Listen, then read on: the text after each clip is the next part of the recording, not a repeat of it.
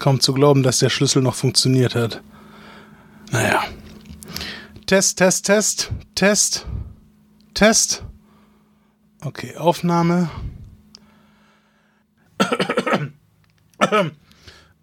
Ja, herzlich willkommen zu Dirks Filmpalast hier auf der 87.8.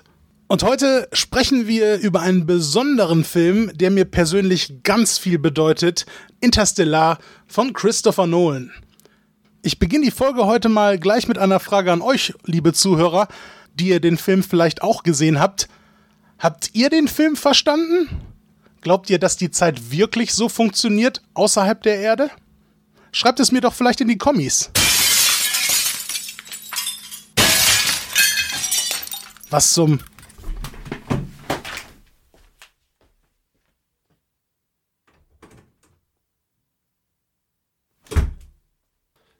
So, da sind wir wieder bei äh, Tims Filmkiste und heute habe ich ein Review zum neuen Film des äh, Regisseurs vom Film American Graffiti, George Lucas mit Star Wars.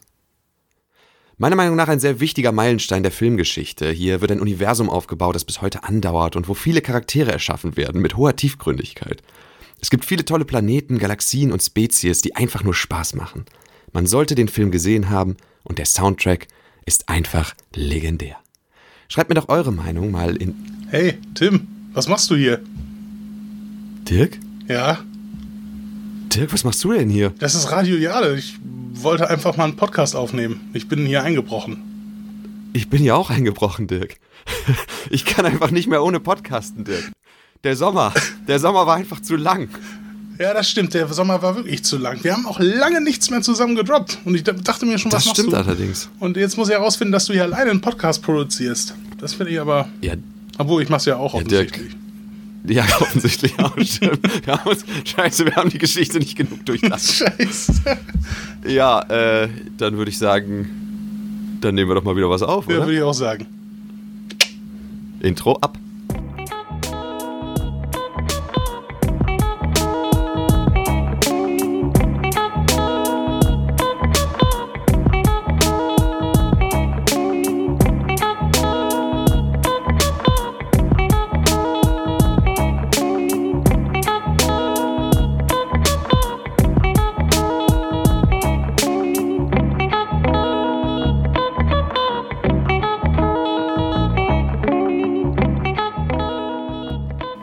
Herzliches Hey Zwerge, Hey Zwerge, Hey Zwerge ho, Hey Zwerge, Hey Zwerge, go, go, go an alle unsere Hörer von Direct to POD. Jetzt hätte ich fast vergessen, wie unser Podcast heißt.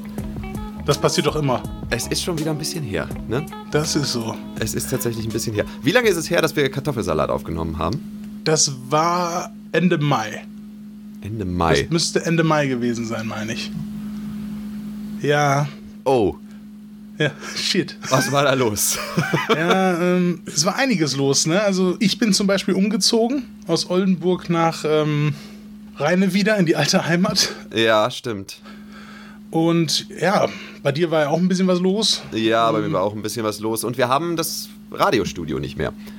Das stimmt. Was aber beim letzten Mal im Endeffekt auch kein Problem war, weil äh, wir ja momentan, auch heute wieder, es war natürlich eben Spaß, dass wir bei Radio Jada eingebrochen sind, auch wenn wir fantastische Schauspieler sind. Ne? Ja, super. Also man hätte es kaum gemerkt. Man hätte es kaum gemerkt, ja, aber ähm, natürlich war es ein Spaß. Wir nehmen tatsächlich wieder über Skype auf, wenn man das so sagen darf. Gibt auch noch andere, Zoom und Discord, aber wir nehmen über Skype auf. Ja, das hat auch den einfach technischen Grund, dass mein Mikro irgendwie äh, bei Discord viel zu leise rüberkommt, offensichtlich. Muss man jetzt Genau. auch mal das fairerweise keine, sagen. keine Business-Entscheidung, dass wir uns für Skype entschieden haben, sondern eine rein technische. Genau, das wollte ich. Hier ist keine Schleichwerbung in diesem Podcast. Ähm, ja, es ist natürlich war Corona, ne? Und es ist auch immer noch Corona und es ist, äh, wir sind nicht mehr in Quarantäne. Momentan steigen die Zahlen wieder an, aber letztendlich ist Corona momentan doch noch irgendwie präsent, auf jeden Fall. Auch in Deutschland. ja. Und äh, das bedeutet in erster Linie, dass weiterhin Filme aufgeschoben werden. Und zwar quasi nur Disney-Filme, so wie ich das richtig gesehen habe. Ich weiß nicht, wie momentan zum Beispiel James Bond eingeplant ist. Soll der noch kommen? Der ist wohl noch für dieses Jahr im November geplant. Aber was ich so als letztes gehört habe, könnte der wohl auch noch auf das nächste Jahr verschoben werden. Okay, ja gut, dann sind es offensichtlich doch nicht nur Disney-Filme. Meine, meine Frage ist ja natürlich, was ist mit Fast and Furious? Ne? Das fragen wir uns doch alle, glaube ich, auch alle, die hier zuhören, alle zehn Leute. Ähm, keine Ahnung. zehn Leute. ja, ja. Ich stehe dazu, wir sind mittlerweile, wir haben bestimmt schon so 10 bis 15 Leute. Ja, ist schon Wahnsinn, ne? Ja, wie die Zeit vergeht. Ja. Also ich, ich gehe tatsächlich schon wieder öfter ins Kino. Oh, darf ich das sagen? Ich war schon wieder öfter im Kino. Ja, na, klar kannst du das sagen. Ne? Die haben eine Zeit lang haben sie es so gemacht, dass sie jede zweite Reihe freigelassen haben. Ähm, und dann konnte man halt immer nur quasi äh, in jeder zweiten Reihe sitzen und dann äh, die Gruppen, die zusammengekommen sind, neben denen haben sie dann noch Plätze freigelassen. Ja. Das machen sie inzwischen nicht mehr so. Also inzwischen kann man tatsächlich wieder jede Reihe besetzen, aber daneben sind immer Plätze frei. Und Open Air Kino geht auch wieder, da machen sie es auch so, nur du kannst halt nicht mehr so richtig aufstehen und dir was holen, sondern du musst halt immer über so eine App bestellen, dass sie dir halt was zu essen und zu trinken bringen wodurch die armen Mitarbeiter da einfach deutlich mehr arbeiten müssen. Ja, gut. Aber hey. Aber hey, genau. Desperate Times, ne? Für einen guten Film. Und wir waren ja auch trotz dieser Übergangszeit jetzt, wo es immer so ein bisschen schwierig war, auch wenn jetzt wieder die Kinos so ein bisschen öffnen, wie wir jetzt gerade gesagt haben, wir haben ja trotzdem schon uns immer mal wieder getroffen, hier äh, bei Discord oder halt bei Skype und haben mit ein paar anderen Kollegen auch vielleicht schon mal nach neuem Material gesucht, äh, was wir hier verwurschteln könnten in Podcast. Die Sache ist, wir haben uns ein paar Filme angeguckt, äh, die einzeln tatsächlich wahrscheinlich nicht genug für eine ganze Folge hergegeben haben. Zumindest haben wir das behauptet. Ja. Also, das, das, ist so ein bisschen die Sache. Also, ich meine, wir haben halt einfach gesagt, so von wegen, die geben nicht genug her. Es kommt aber auch dazu, dass wir diese Filme immer sehr spät abends geguckt ja. haben und dann halt erstmal die nächsten Tage entweder keine Zeit oder keinen Bock hatten aufzunehmen. Das war eine gesunde Mischung aus beiden. Ja. Hat man natürlich wieder viel vergessen. Ne? Ja. Also, äh, ich glaube, das, womit hat das Ganze angefangen? Wir haben, wir haben auf jeden Fall Space Jam geguckt. Aber den hatten wir eigentlich nicht für einen Podcast geguckt. Den hatten wir eigentlich nur geguckt, weil wir halt Lust hatten und weil wir dachten, hey, wir ziehen uns mal wieder so ein 90er-Jahre-Ding, so, so, so, ein Werbefilmchen von Michael Jordan rein. Der ist auch gut gealtert, habe ich mir sagen lassen. Äh, der ist vor allem effektmäßig, ist der spitze gealtert. ja, also wenn Wayne Knight da als Luftballon aufgeblasen wird, da frage ich mich heute noch, wie sie das gemacht haben. Ne? Also das ist einfach, einfach irre. ähm, nein, aber ansonsten ist dieser Film ja doch durchaus charmant. Ja. Ne?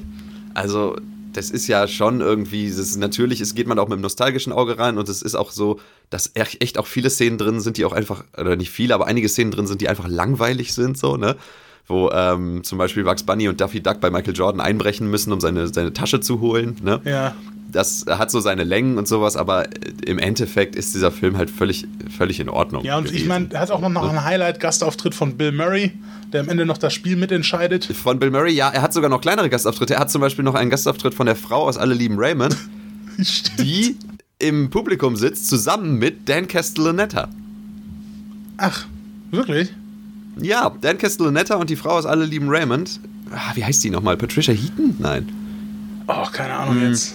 Die sitzen zusammen im, im Publikum und äh, sehen das, wie denen äh, halt das, äh, das Talent geklaut wird den, den, den, den Basketballern. Ja. Da sind ja diese, diese Aliens, die dann halt in die Basketballer reinfließen und denen das Talent klauen und währenddessen sitzen und dann gehen die zurück ins Publikum und verkleiden sich quasi als Mensch. Die stellen sich dann alle aufeinander, so wie Vincent Adultman bei Bojack Horseman, stellen sich alle aufeinander mit so, mit so einem langen Mantel und tun dann so, als wären sie halt ein großer Mensch. Und die sitzen dann neben äh, Patricia Heaton, behaupte ich jetzt einfach mal, und äh, Dan Castellaneta. Stimmt. Dan Castellaneta, der ja vor allem als Sprecher von Homer Simpson bekannt ist. Ja, aber nicht nur. Ja. Nicht nur. Nicht nur. Denn er hat auch das Opening zu einem anderen guten ähm, Film gesprochen, den wir dann kurz nach Space Jam geguckt haben, auch in dieser Zeit. Also kurz nach ist ja wirklich ein bisschen übertrieben. Die Sache ist, wir haben im Endeffekt drei, wenn man so will, vier Filme für den Podcast geguckt. Äh, und äh, der ähm, der mit Dan Castellaneta, über den wir gerade eben reden wollten, das war der dritte. Ja, im Bunde. das war der letzte. Das war der, dritte, der letzte, den wir geguckt haben. Ähm, aber eigentlich auch der, der wackste. Aber er ist halt so wack, da kann man eigentlich im Prinzip nicht mehr viel drauf eingehen, weil es wurde im Prinzip schon alles gesagt, war glaube ich zu diesem Film, was man sagen konnte. Er gilt ja als die allgemein schlechteste Videospiele-Verfilmung aller Zeiten. Und das will schon was heißen. Wir haben da Leute wie Uwe Boll auch noch. Es dreht sich natürlich um den Film Super Mario Brothers. Ja. Anfang der 90er. Super Mario Brothers mit Bob, Hos Bob Hoskins als Super Mario und ähm, John Leguizamo als Luigi Mario, wie man in dem Film erfährt, dass sie nämlich Mario Mario und Luigi Mario heißen, die beiden. Und natürlich hier Dennis Hopper als äh, Präsident Copper. als, als, als King Cooper, ich bitte dich. Ja. Die sagen doch nicht Copper, oder? Doch. Das kannst du mir nicht erzählen. nein, das habe ich mir jetzt Die ausgedacht. haben alles falsch gemacht. Nein, nein, also er heißt Cooper. Cooper. Okay, okay, ja, alles klar. Ich dachte schon. Also das hätte mich, das hätte, das wäre mir ja wohl auch. Es hätte aber gepasst. Sagen wir es mal ja, so zum ja, ja, definitiv. Ich meine, äh, Bob Hoskins gibt sich definitiv Mühe in diesem Ding. Ne? Definitiv. Ich glaube sogar zu viel Mühe. War es nicht sogar so, dass Bob Hoskins fast gestorben wäre am Set, oder? Ja, ich glaube, die hatten da alle so eine Nahtoderfahrung, weil die Bedingungen müssen ja jetzt nicht so die besten gewesen sein, auch von der Absicherung her. Ja. Ähm, genau, und da, da, da war sicherheitstechnisch so einiges im Argen und generell haben die auch diese ganzen Sets und so, das war ja auch alles irgendwie keine Ahnung, das sah ja auch schon im Film irgendwie nicht so ganz gut ausgearbeitet aus, muss man jetzt fairerweise ja, sagen. Die haben da so ein Worldbuilding ne? gemacht bei diesem Film, was im Prinzip überhaupt gar nicht aufgegangen ist, weil im Endeffekt, die haben ja auch diese ganze Story von Super Mario genommen und da so was ganz Eigenes draus gemacht, so eine ganz eigene Welt, die nichts mehr mit Super Mario zu tun hatte. ja. Ja, zumal bei Super Mario geht es ja unter anderem darum, dass du in so eine, äh, in so eine Pipe reingehst, sozusagen, ne? Und dann kommst du halt in der Unterwelt wieder raus. Ja. Die Unterwelt ist aber einfach quasi nur halt was, das, was unter der Erde liegt, sozusagen. Ne? Und ja, da sind auch Koopas, da sind auch Goombas und was weiß ja. ich. Und da muss man halt auch gegen die, denen auf den Kopf springen und sowas. Aber was die bei, bei dem Super Mario-Film gemacht haben, ist einfach so eine, so eine kriminelle Unterwelt da unten zu schaffen. Ne? Dass sie quasi so in diese, in diese Dinger reingehen, dann rutschen sie in die Unterwelt und die Unterwelt ist so eine Parallelgesellschaft sozusagen, wo halt irgendwie alles super kriminell ist und so. Und das hat halt so mit dem Spiel so gar nichts zu tun. Zumal auch die Goombas zum Beispiel auch einfach nur noch plötzlich so Schrumpfkopf-Dudes sind. Ne? Die halt mit so einer, so einer Maschine zu Goombas gemacht werden. Ja, die werden halt zurück evolutioniert, wenn du dich an diesen Plot noch erinnern kannst. Dennis Ach, Hopper, oh Gott, ja, ja. Ähm, Cooper hat da so eine Maschine, äh, die die quasi evolutionär zurückentwickelt, weil diese ganzen Menschen, oder wenn man sie so nennen kann, diese ganzen Menschen da unten in dieser, äh, ähm, in dieser Welt, in dieser Unterwelt, ähm, das sind ja keine Menschen, die von Affen abstammen, sondern das wird uns ja im Intro so ein bisschen erklärt in dem Zeichentrick-Intro, was, äh, um jetzt mal den Kreis zu schließen, was denn äh. Hm? Ähm, dann noch so auffächert, ist es ja ein anderer Zweig der Evolution, weil hier haben sich quasi aus Echsen dann wiederum menschenähnliche Wesen entwickelt. Richtig, so. richtig. Ja, ja ich habe mir keine Notizen gemacht, deswegen ist mir das leider nicht mehr im Kopf geblieben. Was äh, tut mir ein bisschen leid. Aber ja, stimmt. Ja, ja, ich erinnere mich. Ne, und die sehen halt aus wie echte Menschen, aber wenn du dann so genau hinguckst, hier und da haben sie dann doch noch mal eine Echsenzunge oder sowas alles oder so leichte Mutationen. Und ähm, ja, in dieser ganzen Unterwelt sind ja auch dann auch noch so andere Echsenviecher, die da manchmal auch noch so rumlaufen, so kleinere Dinosaurier. Da hat es wohl nicht so schnell mit der Evolution geklappt. ja, stimmt. Ja, Yoshi ist doch auch da unten. Ja, ne? Hoshi meinst du? Das ist ein Hoshi.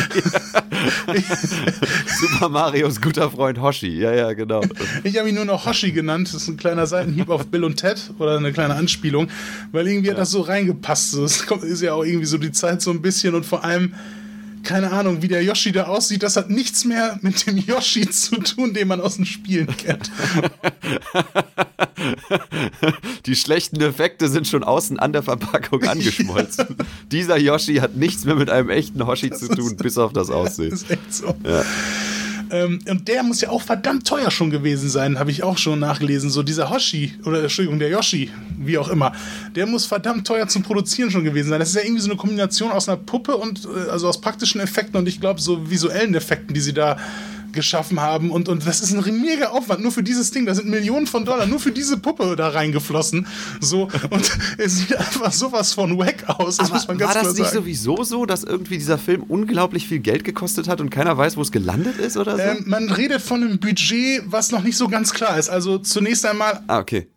Also man redet von einem Budget mit einer Gap von 42 Millionen bis 48 Millionen. Also man ist sich nicht ganz sicher, ob das nicht 6 Millionen Dollar teurer ge geworden ist am Ende. Ja. So, offensichtlich wurde das irgendwie nicht veröffentlicht oder dem Studio war das zu peinlich oder vielleicht hat jemand auch was hinterzogen. Ich habe keine Ahnung. Auf jeden Fall wissen sie nicht offensichtlich ganz genau, wie viel der Film gekostet hat. Da gibt es wirklich diesen, diese Differenz von 6 Millionen Dollar. Und beim Box Office hat er dann aber immerhin noch 35 Millionen Dollar eingespielt. Also es ist schon noch gefloppt, ja, aber nicht so, wie ich gedacht hätte, weil wenn ich jetzt damals ein Super Mario-Fan gewesen wäre und ich hätte diesen ja. Film, hätte auf diesen Film mich gefreut, auf der großen Leinwand zu sehen und wäre da reingegangen. Ich glaube, das hätte schon so einen Teil meiner Jugend zerstört, muss ich sagen. So ein ganz kleinen. Auch ich glaube, ich hätte ihn geil gefunden als Kind. Wer weiß. Ich glaube, ich hätte gedacht, oh geil, ja, guck mal, und Toad ist auch da. Toad erkenne ich und so. Und Toad ist einfach, Toad ist einfach so ein Dude, der irgendwie auf der Straße steht und Gitarre Stimmt. spielt und sich halt in die Haare so ein Muster rasiert hat, was so ansatzweise aussieht wie Toad. Ja. Also eigentlich sieht es nicht aus wie Toad. Er hat sich halt einfach so Kreise in die Haare rasiert, aber Toad hat ja eigentlich so Flecken auf dem Kopf, wie so ein Pilz halt, ne? Das heißt, dann sagen sie einfach nur so, hey, wer bist du denn? Ich bin Toad. Ah, schön dich kennenzulernen. Und dann in der nächsten Szene ist Toad auch schon wieder weg. Dann wird er in diese Maschine gesperrt ja. und du siehst ihn nicht mehr den ganzen Film. Aber fandest du es nicht auch gut, wie gut die da die Pilze untergebracht haben in dieser Unterwelt? Was, was für einen wichtigen Plot jetzt die Pilze jetzt zum Beispiel da hatten? Boah, Dirk, ich glaube, da habe ich eingepennt. Was war denn mit Pilzen? Ähm, ich meine, man muss jetzt erstmal die Story vielleicht mal so ein bisschen aufdröseln. Es geht ja darum, dass ähm, Bob Hoskins, also, also Mario Mario und ähm, John Leguizamo, also Luigi Mario, halt im New York. Ja, Luigi Mario, ja. Hm. Als Klempner arbeiten. Ich meine, so, ne, also der Klempnerberuf, soweit ist, ist der Film noch akkurat an der Vorlage dran. Alles andere variiert ja. dann, aber soweit ist er noch akkurat an der Vorlage dran. Und ähm, ja, die werden ja eines Tages von einer Frau namens Daisy dann in so ein Abenteuer mit reingezogen dass sie halt quasi dann diese Unterwelt dann reingelangen so und ähm, wie sich dann herausstellt, ist diese Daisy halt die Tochter von dem ehemaligen König äh, äh, King Reznor, der da damals ähm, geherrscht hat über diese Unterwelt und da lief alles auch noch gut. Oh, heißt der wirklich King Reznor? Also habe ich so nachgelesen. Das ist witzig, weil da habe ich tatsächlich eine kleine Hintergrundinfo zu. Ähm, Reznor war ein Endgegner in Super Mario World ähm, das waren vier äh, Dinosaurier, die auf so einem, auf so Podesten standen. Die hast du, gegen die hast du öfter gekämpft und da musstest du von unten dran springen, um die zu besiegen. Und tatsächlich wurden diese, äh, wurden diese Dinosaurier nach Trent Reznor benannt. Ach, das ist ja interessant. Den bekannten Musiker, der zum Beispiel auch die Musik zu ähm, äh, Social Network und so und zu einigen Fincher-Sachen gemacht hat. Ne? Dragon Tattoo Gone Girl hat er auch gemacht. Genau, ja. genau. Und mit Atticus Ross. Genau, der glaube ich auch der Typ von den, von den Nine Inch Nails ja. ist, meine ich. Ne? Ja. Ähm, genau, und danach sind die tatsächlich benannt. Und interessanterweise haben wahrscheinlich dann irgendwelche Filmemacher das gesehen und haben gesagt, ja, zieh mal irgendeinen Namen so raus. Ne? Nimm mal irgendeinen Namen, den die halt irgendwie bei Super Mario verwendet haben und haben sie ihn Reznor genannt. Und dadurch ist wahrscheinlich diese, diese Hommage schon vollkommen verloren Total. gegangen. Ne? Ja, aber der ist das. Ja. Also hat auch ja, okay. offensichtlich die andere, aber immerhin, guck mal, äh, immerhin sind sie da konsequent, weil das hatte ja dann was mit Dinos zu tun. Ja, so. ja, definitiv. Und ja. King Reznor stammt ja von äh, diesen Ex-Menschen ab. Also diese ganzen Leute, auch hier diese Daisy, die stammen ja äh, von diesen Ex-Menschen ab. Und ähm, mhm. genau, aber King Reznor wurde unterjocht von äh, Präsident Copper, Entschuldigung, nein, von Cooper. President Cooper. Und ähm, also dadurch ne, natürlich von Dennis Hopper. Und äh, Dennis Hopper führte halt ein striktes Regiment und alle, die quasi äh, ihm nicht gehorchen oder so ihm sabotieren wollen, die werden dann zurück evolutioniert mit so einer speziellen Maschine, die die dann wieder zu diesen blöden, kleinköpfigen Echsenmenschen macht. So, also ja. er ist ein schlimmer Diktator. Zumindest glaube ich das. Ein, ja. Weil eigentlich, eigentlich wird gar nicht so wirklich gezeigt, wie schlimm er ist. Eigentlich, keine Ahnung. Naja, gut, der, der, der, der schickt schon die Leute in diese Maschine und lässt denen die Gehirne schrumpfen. Das stimmt, aber. Das ist schon schlimm. Das, das, das, das stimmt, aber es wird halt immer eher geckig aufgezogen, wenn er das macht. Deshalb ja, klar, ist das so ein bisschen, ja. Kleiner Kinderfilm. Aber ist, echt, ist es nicht ist wirklich so ein kleiner Kinderfilm, muss man echt sagen. Diese Atmosphäre ist auch echt also kinderfilmmäßig gemacht. Diese ganze Steampunk-düstere, das, das war auch so eine Sache. Weißt ja, du, ich glaube, ich nehme das zurück. Das hätte, jetzt, das hätte jetzt nicht irgendwie als Kind mir mein Bild von Mario kaputt gemacht Na. oder so ein Scheiß, aber ich glaube, ich hätte es unglaublich langweilig ja. gefunden. Ne?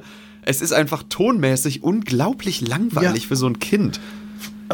Ja, aber sag mal. Also dieses ja. Visuelle so, ne? Ich meine, Super Mario ist ja auch eigentlich, ich meine, ich will jetzt da nicht so Details eingehen. Ich meine, scheiß generell auf die ganze Lore so ein bisschen so. Also das meine ich jetzt gar nicht. Aber ähm, man muss ja ganz ehrlich sagen, ich meine, das ist doch eher eine bunte Sache. So, und, ja. und, dieser ganze Film da mit diesen ganzen düsteren Gittern, Lagerhallen, mit diesen ganzen punkigen Leuten, das ist so, so A, so total auf 90er gemünzt, so richtig ja, übel. Klar, und, und, und, B, halt hat das so gar nichts mit dieser bunten Mario-Welt zu tun, mit Prinzessinnen und was auch immer, so, weißt du? Das ist bei den, bei den neueren Mario-Spielen, bei denen, äh, wo, wo, es eben in 3D ist, 3D-World und sowas, da ist es zum Beispiel so, da läuft Musik im Hintergrund und immer wenn der Beat äh, kommt, ne, sozusagen, ja. dann tanzen alle Gegner auch mit. Dieses, also das ist sozusagen immer, wenn der der Beat äh, einsetzt, dann hast du halt so einen Cooper vorne, der dann halt so seine Arme bewegt und dazu tanzt und sowas. Super Mario ist das, das fröhlichste und, und äh, farbenfrohste Spiel überhaupt geworden hinterher. Also auch so bei Mario World und sowas war schon viel Farbe drin und so, aber gerade in den späteren Sachen ist es einfach irgendwie alles süß und bunt und schön gewesen. Und wenn du dann in den 90er Jahren sagst, so ja, wir machen Super Mario-Film, was machen wir denn da? Ähm, ja, so Steampunk-Zeug unter der Erde und alles ist so dunkelblau. so richtig auf Mad Max auch so an ein paar Stellen. ja, genau.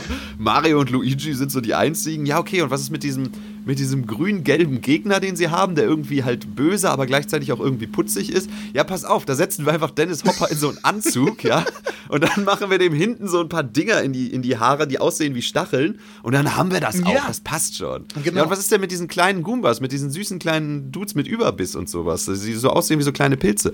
Ja, pass auf, der hat so eine Maschine und da werden den Leuten so die, die Köpfe geschrumpft, weißt du? Da werden sie ja, zurückevolutioniert dann werden sie zurückevolutioniert und haben ein kleineres Gehirn und dann, ja, und, und dann sind die nur noch die Köpfe oder wie? Nee, nee, die sind weiterhin Menschen, aber die haben halt nur noch diese kleinen Schrumpfköpfe oben drauf.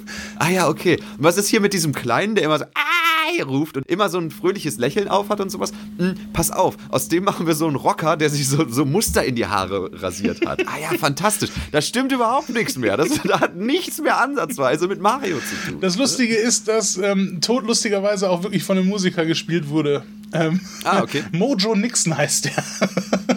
ja.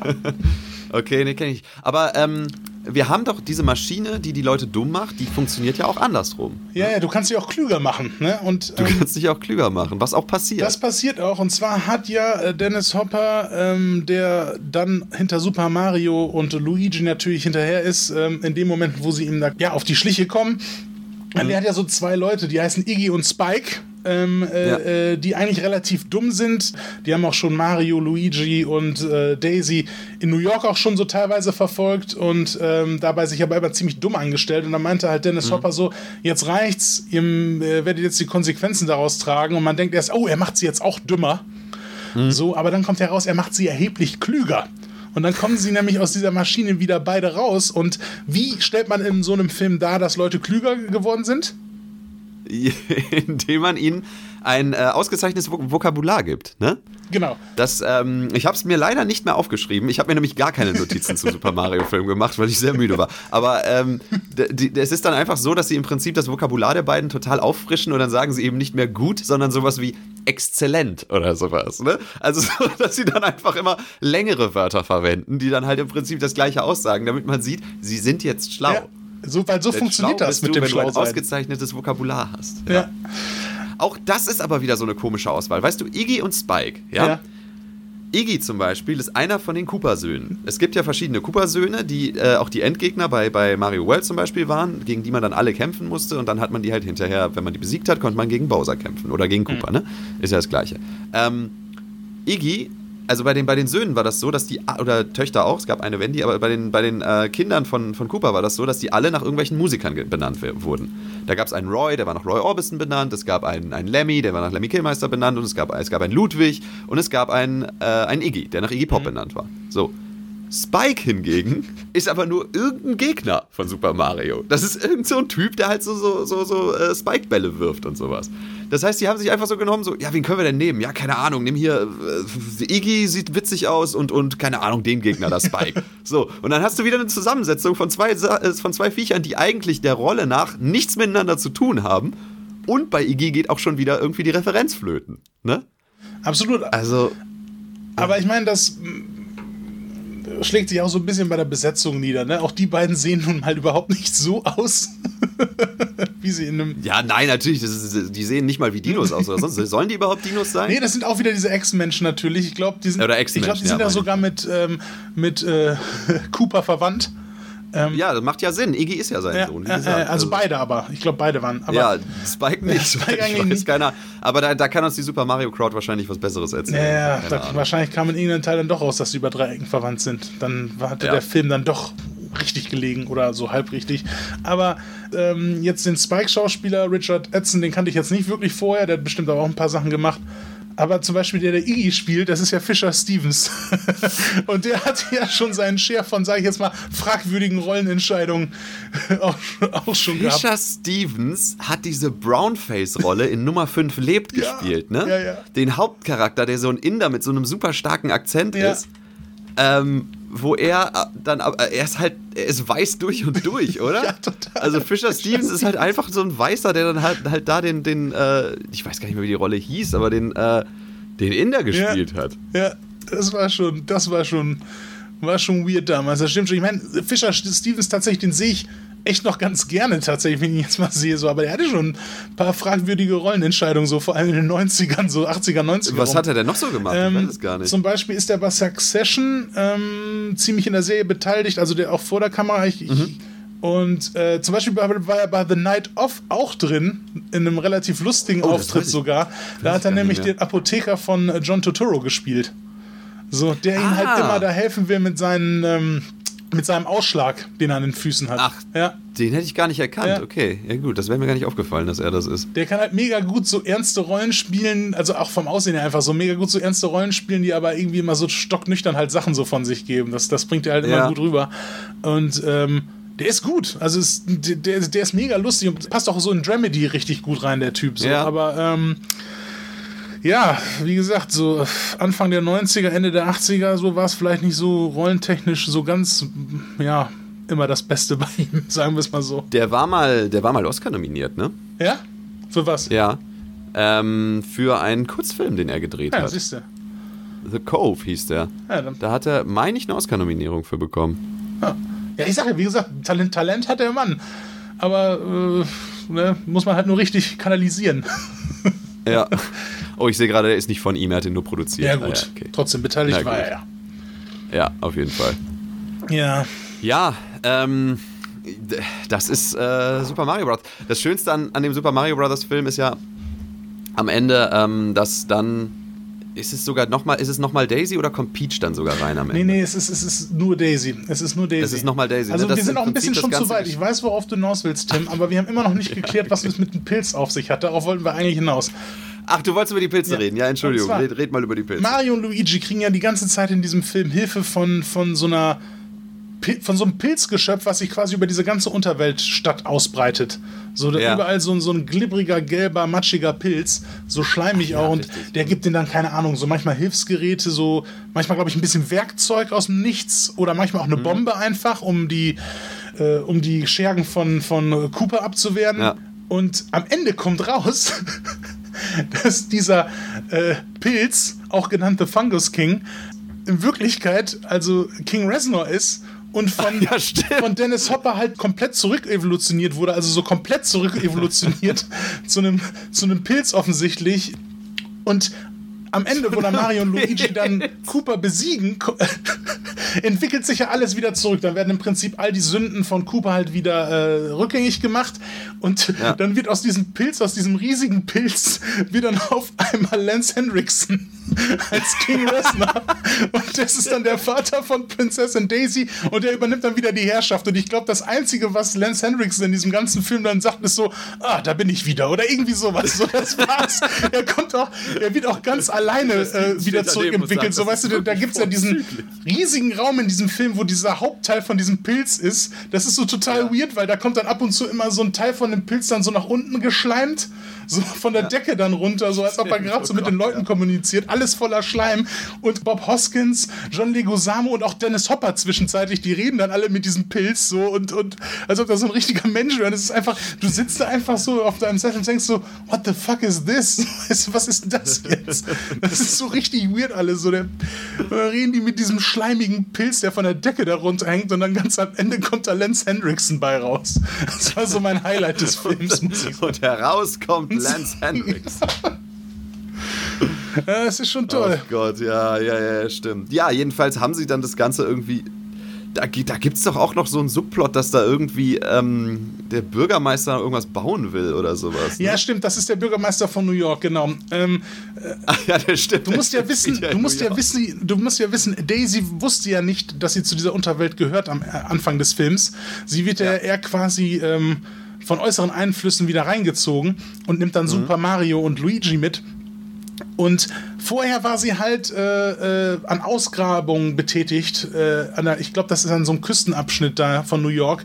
Ähm, mhm. Ja, die, die sind da halt irgendwie nach Fossilien ansuchen, ne? nach Dinosaurierfossilien.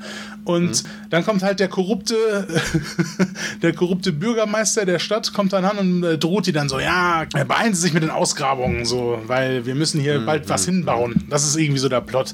Keine Ahnung. Ja, der ist halt stimmt. korrupt und äh, die Investoren sind ihm offensichtlich im Nacken und deshalb sagt er halt, scheiß auf diese Ausgrabung hier, interessiert uns doch alle gar nicht. Äh, sie machen jetzt hier fertig, sonst kriegen sie Probleme. Mhm. Der ganze Subplot äh, löst sich damit im Wohlgefallen auf, dass er dann zwischenzeitlich, als sie dann gegen äh, Präsident Cooper kämpfen, werden sie ja einmal dann auch nochmal nach New York gebeamt. Ja. Und da auch genau an diese Ausgrabungsstelle und da ist dann auch komischerweise dann direkt auch wieder der Bürgermeister mit seinen Schergen und äh, ja, der nervt dann Dennis Hopper und dann verwandelt ihn Dennis Hopper halt mit seiner äh, Kanone dann halt, äh, ja, de-evolutioniert er ihn halt auch und dann wird er halt zu einem Orang, äh, nicht, nicht zu einem Orang-Utan, sondern zu einem Schimpansen. so. Und damit sind alle Probleme gelöst. Das ist ja perfekt. Ja, ja großartig. Ja. ja. Und am Ende? Ja, am Ende ähm, ist es dann im Prinzip alles geschafft. Die sind zusammen in der Wohnung. Ich glaube, Luigi und, und äh, Daisy sind sich näher gekommen oder so, ne? Und äh, ja, dann wollen sie halt im Prinzip wieder zur Arbeit, aber dann kommt Daisy wieder rein und was sagt Daisy? Jungs, ihr müsst mir helfen, ihr glaubt nicht, was passiert ist. Und dann sagt, glaube ich, irgendwie Super Mario so, äh, ich, ich kann es mir vorstellen. Ja, ich glaube, sie sagt irgendwie so, ähm, äh, Herr Mario, Herr Mario, Sie glauben nicht, was passiert ist. Es gibt einen Toten direkt auf dem Nil. Dann sagt Poirot, ah, okay, da kommt, ach nee, scheiße, Mann, schon wieder die Filme durcheinander gekommen. Bist, bist du durcheinander gekommen, ja. Das, das, das, ist immer noch eins meiner Lieblingsenden von dieser Kenneth Branagh-Verfilmung von ähm, Mord im Orient Express wo sie im Prinzip dann am Ende so ein Shared Universe aufbauen von den verschiedenen äh, Büchern, anstatt einfach das so laufen zu lassen, wie es damals war. Dass entweder der Fall halt passiert ist, wenn Poirot gerade da war, oder er wurde halt gerufen, so. Ne? Yeah. Aber stattdessen sind sie, sind sie halt, äh, kommen sie mit dem, mit dem Orient Express eben an und dann kommt direkt, als sie mit dem äh, Orient Express angekommen sind, kommt so ein Typ und bringt ihm ein Telegramm und sagt so, äh, Herr Poirot, Herr Poirot, Sie müssen dringend kommen. Es hat einen Mord gegeben. Direkt auf dem Nil. Also, Poirot wird zurückkehren in Mord auf dem Nil. So, so, so, so eine James Bond-Nummer irgendwie. So ja, Und vor genau. allem, ich meine, wenn man die Bücher kennt von Agatha Christie, ne, oder auch die Verfilmung mhm. zum Beispiel mit, mit Peter Ustinov oder mit, mit Albert mhm, Finney. Oder mit ähm, Albert Finney, genau. Das hat sich ja immer nur daraus entwickelt, ähm, oder, oder Poirot konnte den Fall auch immer nur daraus halt gut lösen, weil er halt von Anfang an auch immer mit vor Ort war, als sich diese ganzen mhm. Sachen entwickelt haben, auch die ganzen ähm,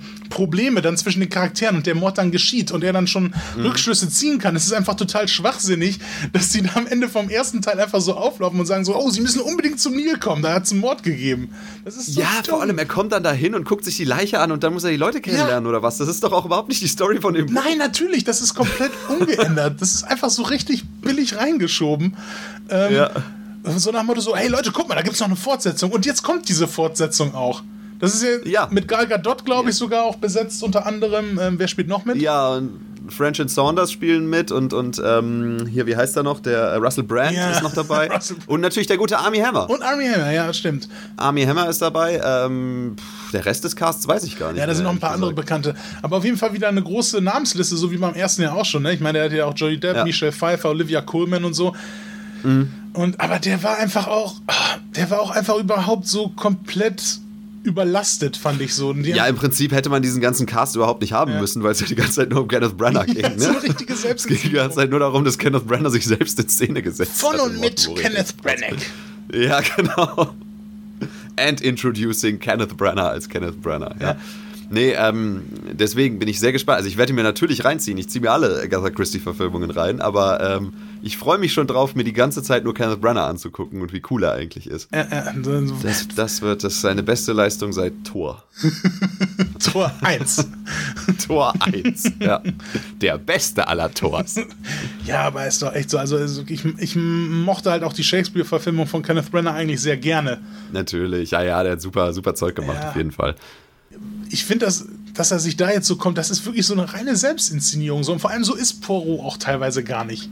Das muss man auch ja. ganz klar sagen. Der spielt ihn ja. halt so als so komplett unbeirrbaren Typen, der so richtig krass auch auf den Tisch haut teilweise. Und so ist Poirot ja gar nicht. Ich meine, der kann schon bestimmt sein oder so, aber der geht ja dann immer am Ende richtig darin auf, so wenn er halt alle damit konfrontiert in dieser Gegenüberstellung. Da ist immer so seine Zeit genau. gekommen, aber da wird er ja da auch schon immer so als dieser harte, uh, unberechenbare Hund irgendwie so dargestellt. Ja, das geht dann echt so ein bisschen in Richtung Actionheld oder sowas, ne? Und eigentlich das ist er ja voll dieser also penible Typ, so mit seinen Spleens. Ja. Also ich kann es verstehen, ehrlich gesagt. Ich kann es verstehen, dass man sagt so von wegen, ey, ich will unbedingt eine Agatha Christie-Verfilmung machen und wenn ich das mache, dann will ich auch einen Ensemble-Cast mit irgendwelchen super krassen Leuten ja, dabei haben. Ne? Das ist schon verständlich, aber wenn man dann im Prinzip nur so ein Ding draus macht, wo man sich selber die ganze Zeit so als Actionheld inszeniert und vor allem seine Spleens werden ja dargestellt. Hast du den Film gesehen eigentlich? Ja, ja.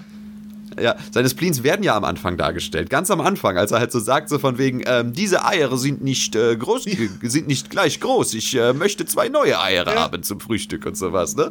Dann ich so, ja, jetzt haben sie seine Spleens dargestellt. Dann geht er an die Mauer, löst diesen Fall und haut dann erstmal seinen Stock in die Mauer, damit derjenige, der der Mörder war, halt erstmal dagegen läuft, ne?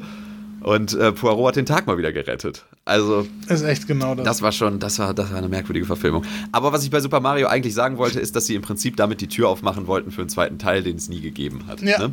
Warum? Weil vermutlich auch niemand Bock hatte auf einen zweiten Teil, aber auch weil dann die Einspielergebnisse wahrscheinlich doch nicht gut genug waren. Ne? Ja, locker. Also je nachdem, wen man fragte, sie waren entweder 7 Millionen unterm Budget. oder halt 13 Millionen. Man weiß es nicht so ganz genau. Äh, aber ich wollte unbedingt jetzt nochmal loswerden, jetzt zum Super Mario-Film, dass ich glaube, es auch ein bisschen daran gescheitert hat, ähm, wie du schon sagtest, dass die Leute auch einfach gar keinen Bock mehr hatten. Weil mhm. man hat Bob Hoskins ja mehrmals auf äh, seine schlimmste Filmrolle und seine größte Sache, die er an seiner Karriere bereut, angesprochen und Super Mario ist immer gefallen. und ähm, Dennis Hopper hat ja zum Beispiel nochmal gesagt, dass äh, ja, der Film halt ein kompletter Albtraum gewesen ist, so, so, zu produzieren, weil er war halt eigentlich für fünf Wochen eingeplant, so dass er seine Rolle spielt und musste dann 17 Wochen am Set bleiben und es war halt komplett alles überhaupt nicht organisiert, so ja. und und ähm, es, es, muss wohl der Horror gewesen sein, so von der von der Production her. Ja. Und er hat das irgendwie darauf zurückgeführt, dass irgendwie auch die beiden Regisseure, das war ja so ein Regisseurpärchen, Rocky mhm. Morton mhm. und Annabelle Jankel, ne? Wer kennt sie nicht? Das waren eher so so ähm, Musikvideoproduzenten. Produzenten, ne? Genau. Und das war halt so, so ein Filmmacherpärchen und ähm, die waren auch wohl zusammen und so und die haben sich wohl komplett äh, sich da verrannt. Waren auch ja. wohl dann total perfektionistisch dann auch an Stellen, die auch gar keinen Sinn gemacht haben und sowas alles. Also das muss so weird gewesen sein. Ich wäre so gern bei diesem Set mal zu Besuch gekommen. Ich glaube, das muss. ich meine, vielleicht hätte ich mich ducken müssen, weil Sache von der Decke fallen oder so. Ja. Aber du hättest halt um dein Leben bangen müssen, ne? Ja, Wenn du da am Set gewesen wärst, wahrscheinlich. Man hat ja immer mal so Sachen gehört, keine Ahnung, vom Set von The Abyss oder so, wo es vielleicht auch nicht ganz so gut gelaufen ist. Aber da ist ja immer noch ein ganz guter Film bei rausgekommen, so, ne? Aber ja. ähm, das war ja dann Komplettausfall, hinten und vorne. Ja, also ich kann mir vorstellen, dass so Leute wie Bob Hoskins äh, oder auch ähm, Dennis Hopper oder so das möglicherweise gemacht haben, weil ihre Kinder das vielleicht irgendwie gut fanden. Weißt du, weil ihre Kinder ja. irgendwie gesagt haben, so von wegen, hey, Super Mario ist cool, ähm, das ist, das ist äh, was für Kinder und sowas. Und dann haben die gesagt, okay, da sagen wir zu, aber die haben eben noch nicht damit gerechnet, was daraus gemacht wird. Ne? Ja.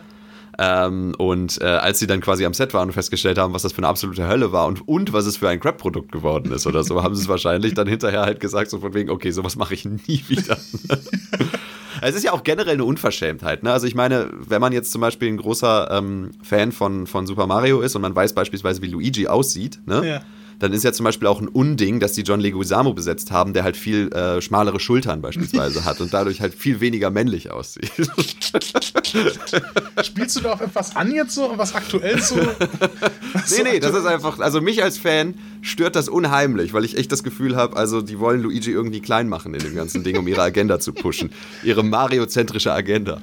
Ja, gut, das dass wir jetzt auch bei einer Videospielverfilmung sind, ne? Das ist eigentlich ein ganz guter Übergang jetzt für dieses Thema. Danke für diesen Querpass, Tim. Ey, kein Ding, kein Ding. Wir sind da eigentlich ein bisschen spät dran mit dem Thema, ja, aber ja, wir ja. waren länger nicht mehr im Studio. Ja, wir waren länger nicht mehr im Studio und ich meine, das Thema, ich meine, wenn man bei YouTube guckt, es kommen ja immer wieder noch Videos dazu von allen Seiten, ne?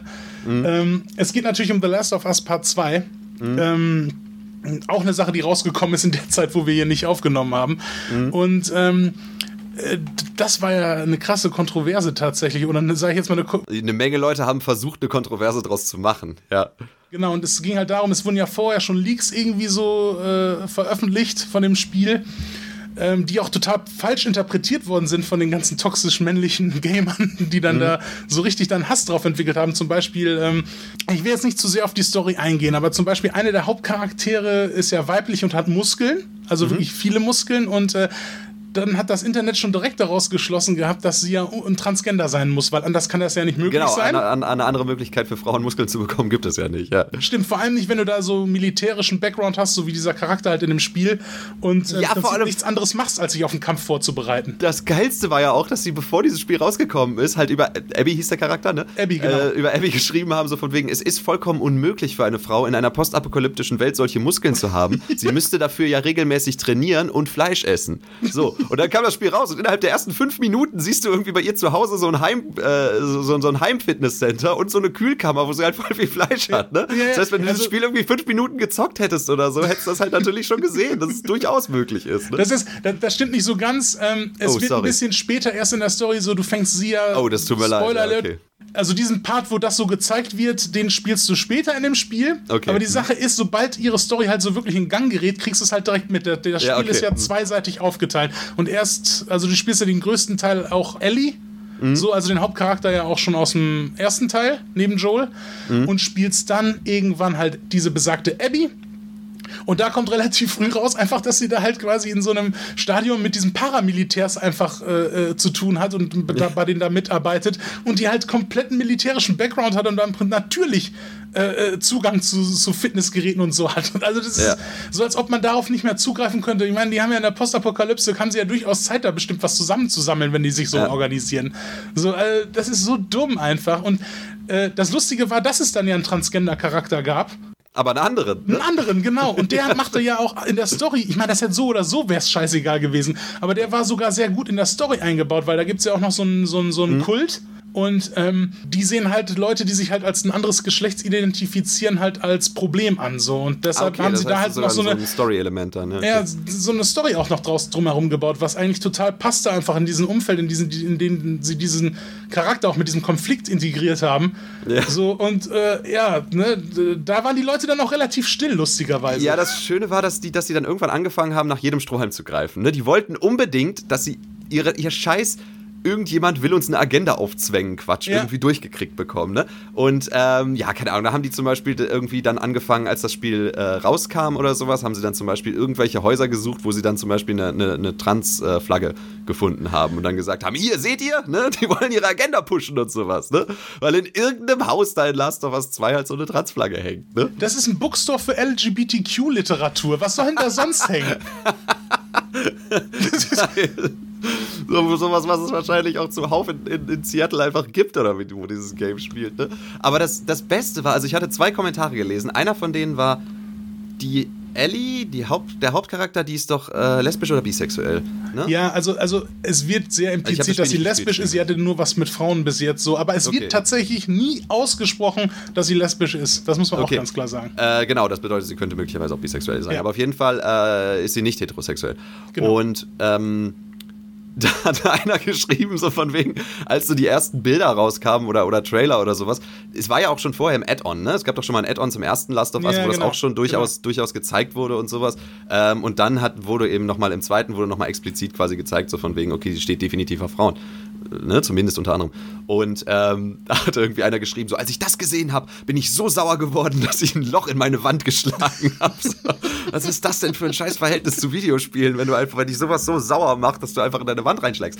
Aber mein Lieblingsstrohhalm, nach dem sie gegriffen haben, ist, als der erste Trailer von Last of Us 2 rauskam und dann sie das Bild von Joel, dem Hauptcharakter aus dem ersten Spiel, mit dem ersten Spiel verglichen haben. Und dadurch, dass es ein anderer Kameraangle war, haben sie gesagt, sie haben die Schultern von Joel kleiner gemacht und ihn dadurch weniger männlich aussehen lassen. Das ist ja wohl das Erbärmlichste, was du über so einen Videospielcharakter sagen kannst. So.